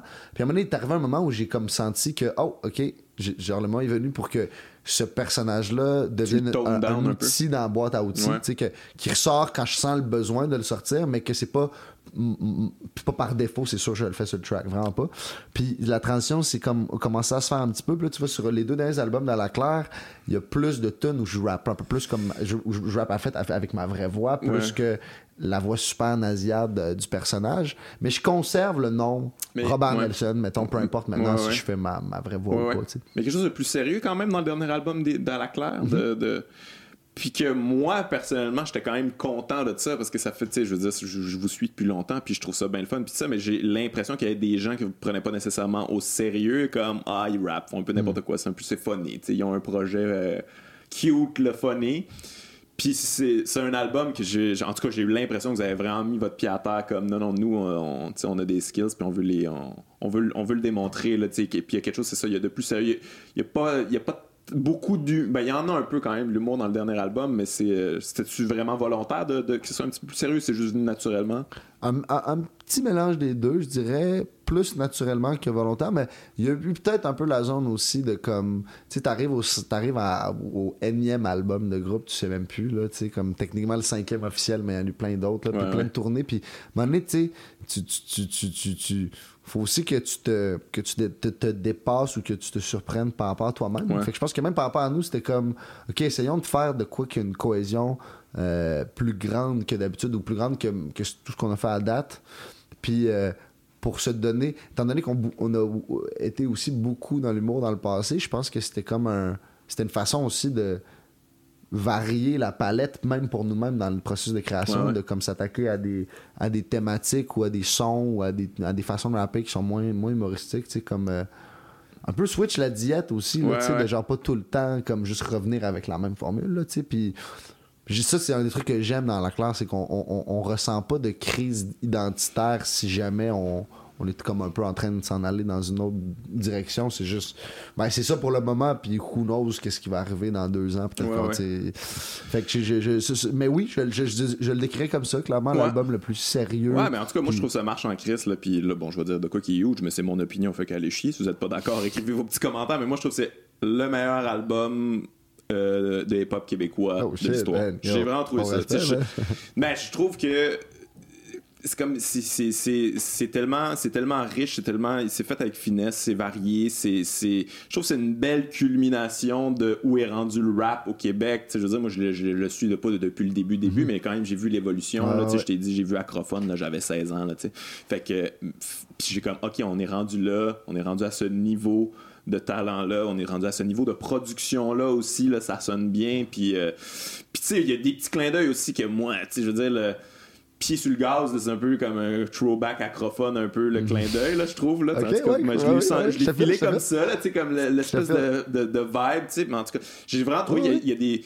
Il y a des beaux essais, il y a des. il y a- il y a- il- vous essayez de switch up bien des affaires, vous essayez de vous améliorer là-dedans, de, de, de, de grossir la patente. En tout cas, moi, j'ai vraiment trouvé ça tripant comme album. Est-ce qu'il y avait une pression par rapport à cet album-là, vu que le, le précédent, c'est pas mal ça qui a fait en sorte que ça blow up, là, votre truc, là, sais, Mm. qui vous a mis à l'avant-plan dans, le, dans les médias?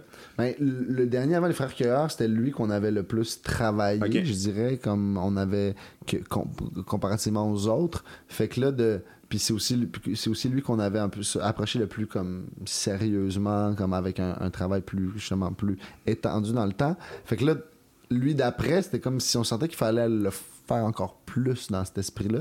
Là, c'est clairement l'album, le, le dernier Sans des paroles, l'album que de la Claire qui a été le plus travaillé et retravaillé. Ouais, puis ouais. comme Ouais, euh, que c'est pas un album de premier jet, là, vraiment pas. Fait que c'est comme. euh, Fait que ça, c'est. Je sais pas, c'est peut-être un mélange de pression, mais aussi de professionnalisation aussi, tu sais, de comme. Faire un, comment ça fait un bout qu'on fait ça, puis tu t'as pas envie de juste de, de dire que tu, veux tu veux toi-même observer un- une progression là, dans, dans, Ouais, dans- dans les, dans les standards que tu te fixes. Puis je pense qu'on on, on- on- on vit tous avec, euh, avec euh, l'étrange sensation en tant qu'artiste, de. Tu veux, tu veux avoir le sentiment en réécoutant tes shit deux ans plus tard que c'est un peu de la merde, idéalement. Tu veux, sais, que tu fais non, genre, je suis tellement rendu ailleurs, là, sais, Ouais, ouais. tu sais, veux ça, tu sais. Ah ouais, fait, qu'en même temps, tu sais, c'est comme pendant que tu crées, tu, tu, tu, tu te dis, OK, mais comme, c'est quoi mes marges de manœuvre pour pousser la sauce plus loin? Puis une des marges de manœuvre que tu as, ben oui, c'est de travailler plus longtemps. Plus, tu sais, genre, même, juste même des fois, l'aspect quantitatif, c'est Ouais, quand ouais. même un truc, là, tu sais, de, de genre, tu sais, OK, mais j'ai pas souvent pris autant de temps pour retravailler.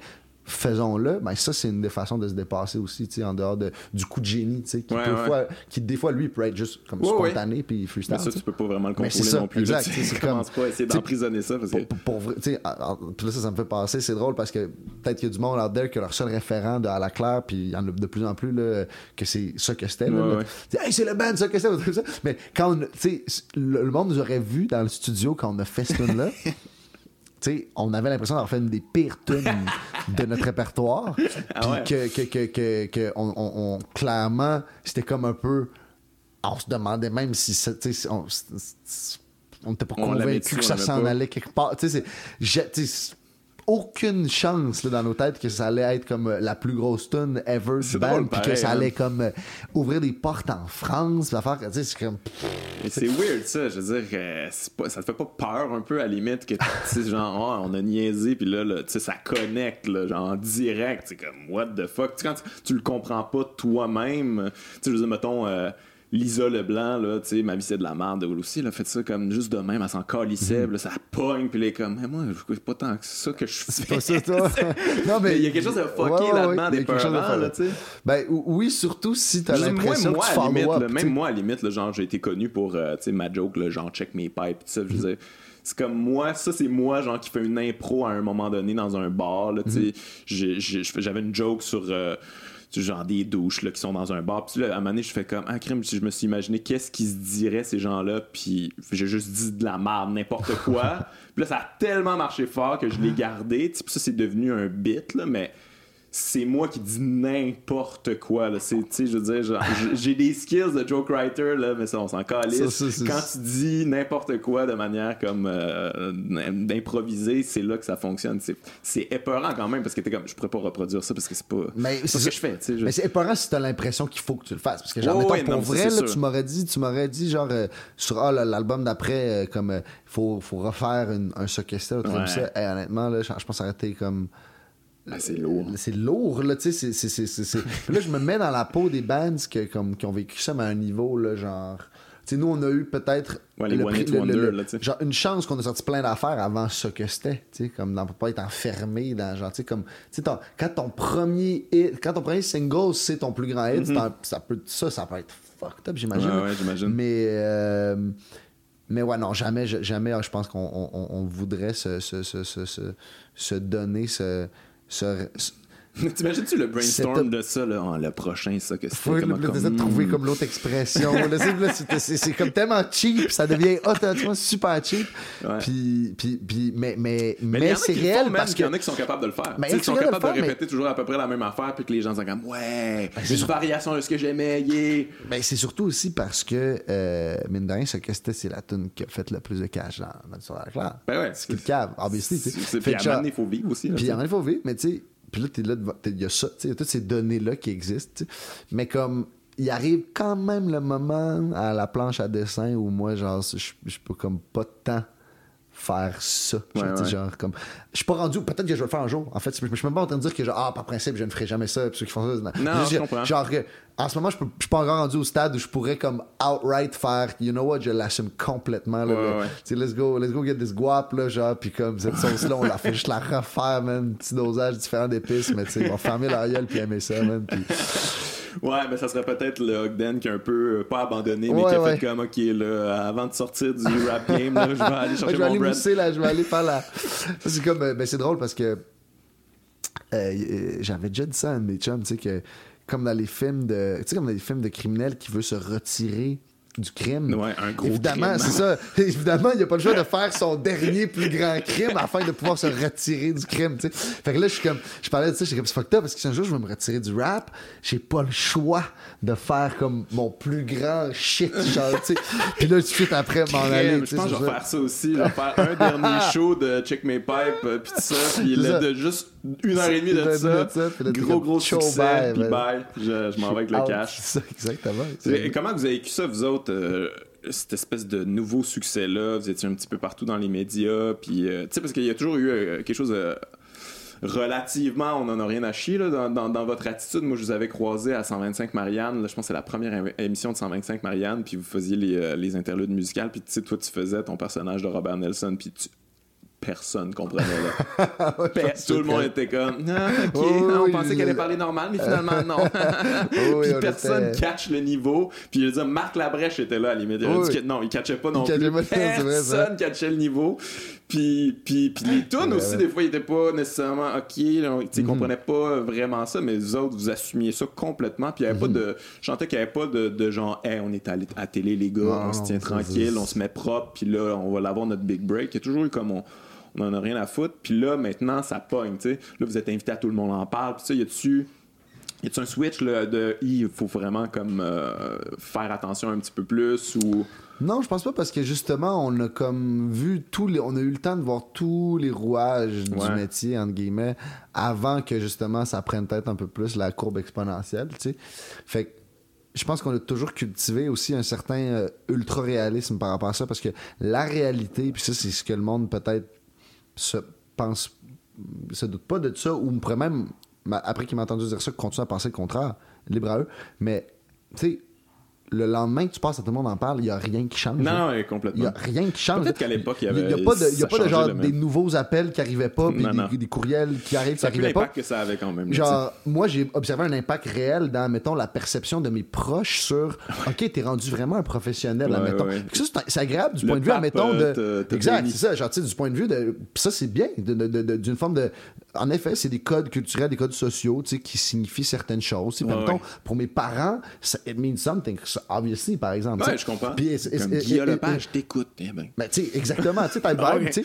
Mais, admettons, d'un point de vue de, de, de strictement de la réussite de la business, etc., pour être franc, tu sais, même le Félix, puis c'est pas une question de pas avoir de, de gratitude, puis de pas réaliser l'ampleur de la chose, puis de, de, de- puis de faire, oh, c'est c'est normal. Trop pas ça. C'est plus de se dire, pour vrai, c'est pas des trucs comme ça qui font. Il y a pas de magic moment là, de blowing up. genre, comme nous, moi, je l'ai vraiment pas vécu comme Il y ça. avait genre. sûrement ça avant, tu sais, mais là, on est à l'époque des réseaux sociaux, puis c'est- par cette porte-là là, que tu peux, euh, tu sais, j'imagine que vous, euh, c'est ça que c'était, c'était comme, j'imagine que c'était ça le clip qui a circulé, puis Ouais. euh, c'est plus là, là, le in pour... euh, Mais si, admettons, tu vois, ça avait été, genre, si, admettons, ce resté avait été sur 4,99, Ouais. mettons, là, puis que, genre, il y avait eu cette réaction-là à ce moment-là, peut-être que je l'aurais eu ce feeling-là de, genre, comme du, du moment vraiment chi- chirurgical de, oh, clearly, le blow-up était là, mais Ouais.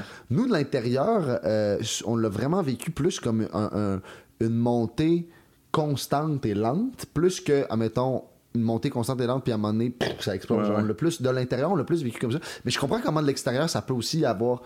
Comme il y a un décalage de, de perception entre nous, comment on l'a vécu, puis comment le reste du monde Ouais, l'a ouais. vécu aussi, tu sais. Hey, merci Ogden d'avoir euh, participé à mon podcast. C'est déjà terminé, malheureusement. Euh, J'en ai, j'en un autre après. Je suis désolé, mais allez euh, euh, écouter le- le- le- l'album, le, sens des paroles. C'est de meilleure manière, si tu l'acheter le vinyle ou c'est de, de le télécharger. Le ou, vinyle n'est pas encore sorti, Ah, peut-être un jour. Mais l'album. Comment qu'on sinon, veut, comment qu'on fait pour vous donner de l'argent? C'est ça, allez vous voir en show, j'imagine? Ben, à- moi, ce que je vous conseille de faire, ma gang de mince, c'est si vous êtes capable, allez le, allez le downloader sur le Deep Web gratuitement. Ouais. Puis allez donner l'argent à la Fondation Julie Keg à la place. Oh shit, ok, vous vous êtes. euh, Fait que, euh, ok, c'est bon. Ouais, ah oui, J'apprécie ah oui. ça. C'est bon. On finit là-dessus, man. Merci, Yo, mon gars. C'est un plaisir. Très, très apprécié. Bye. Merci pour l'invitation. À la prochaine. Peace!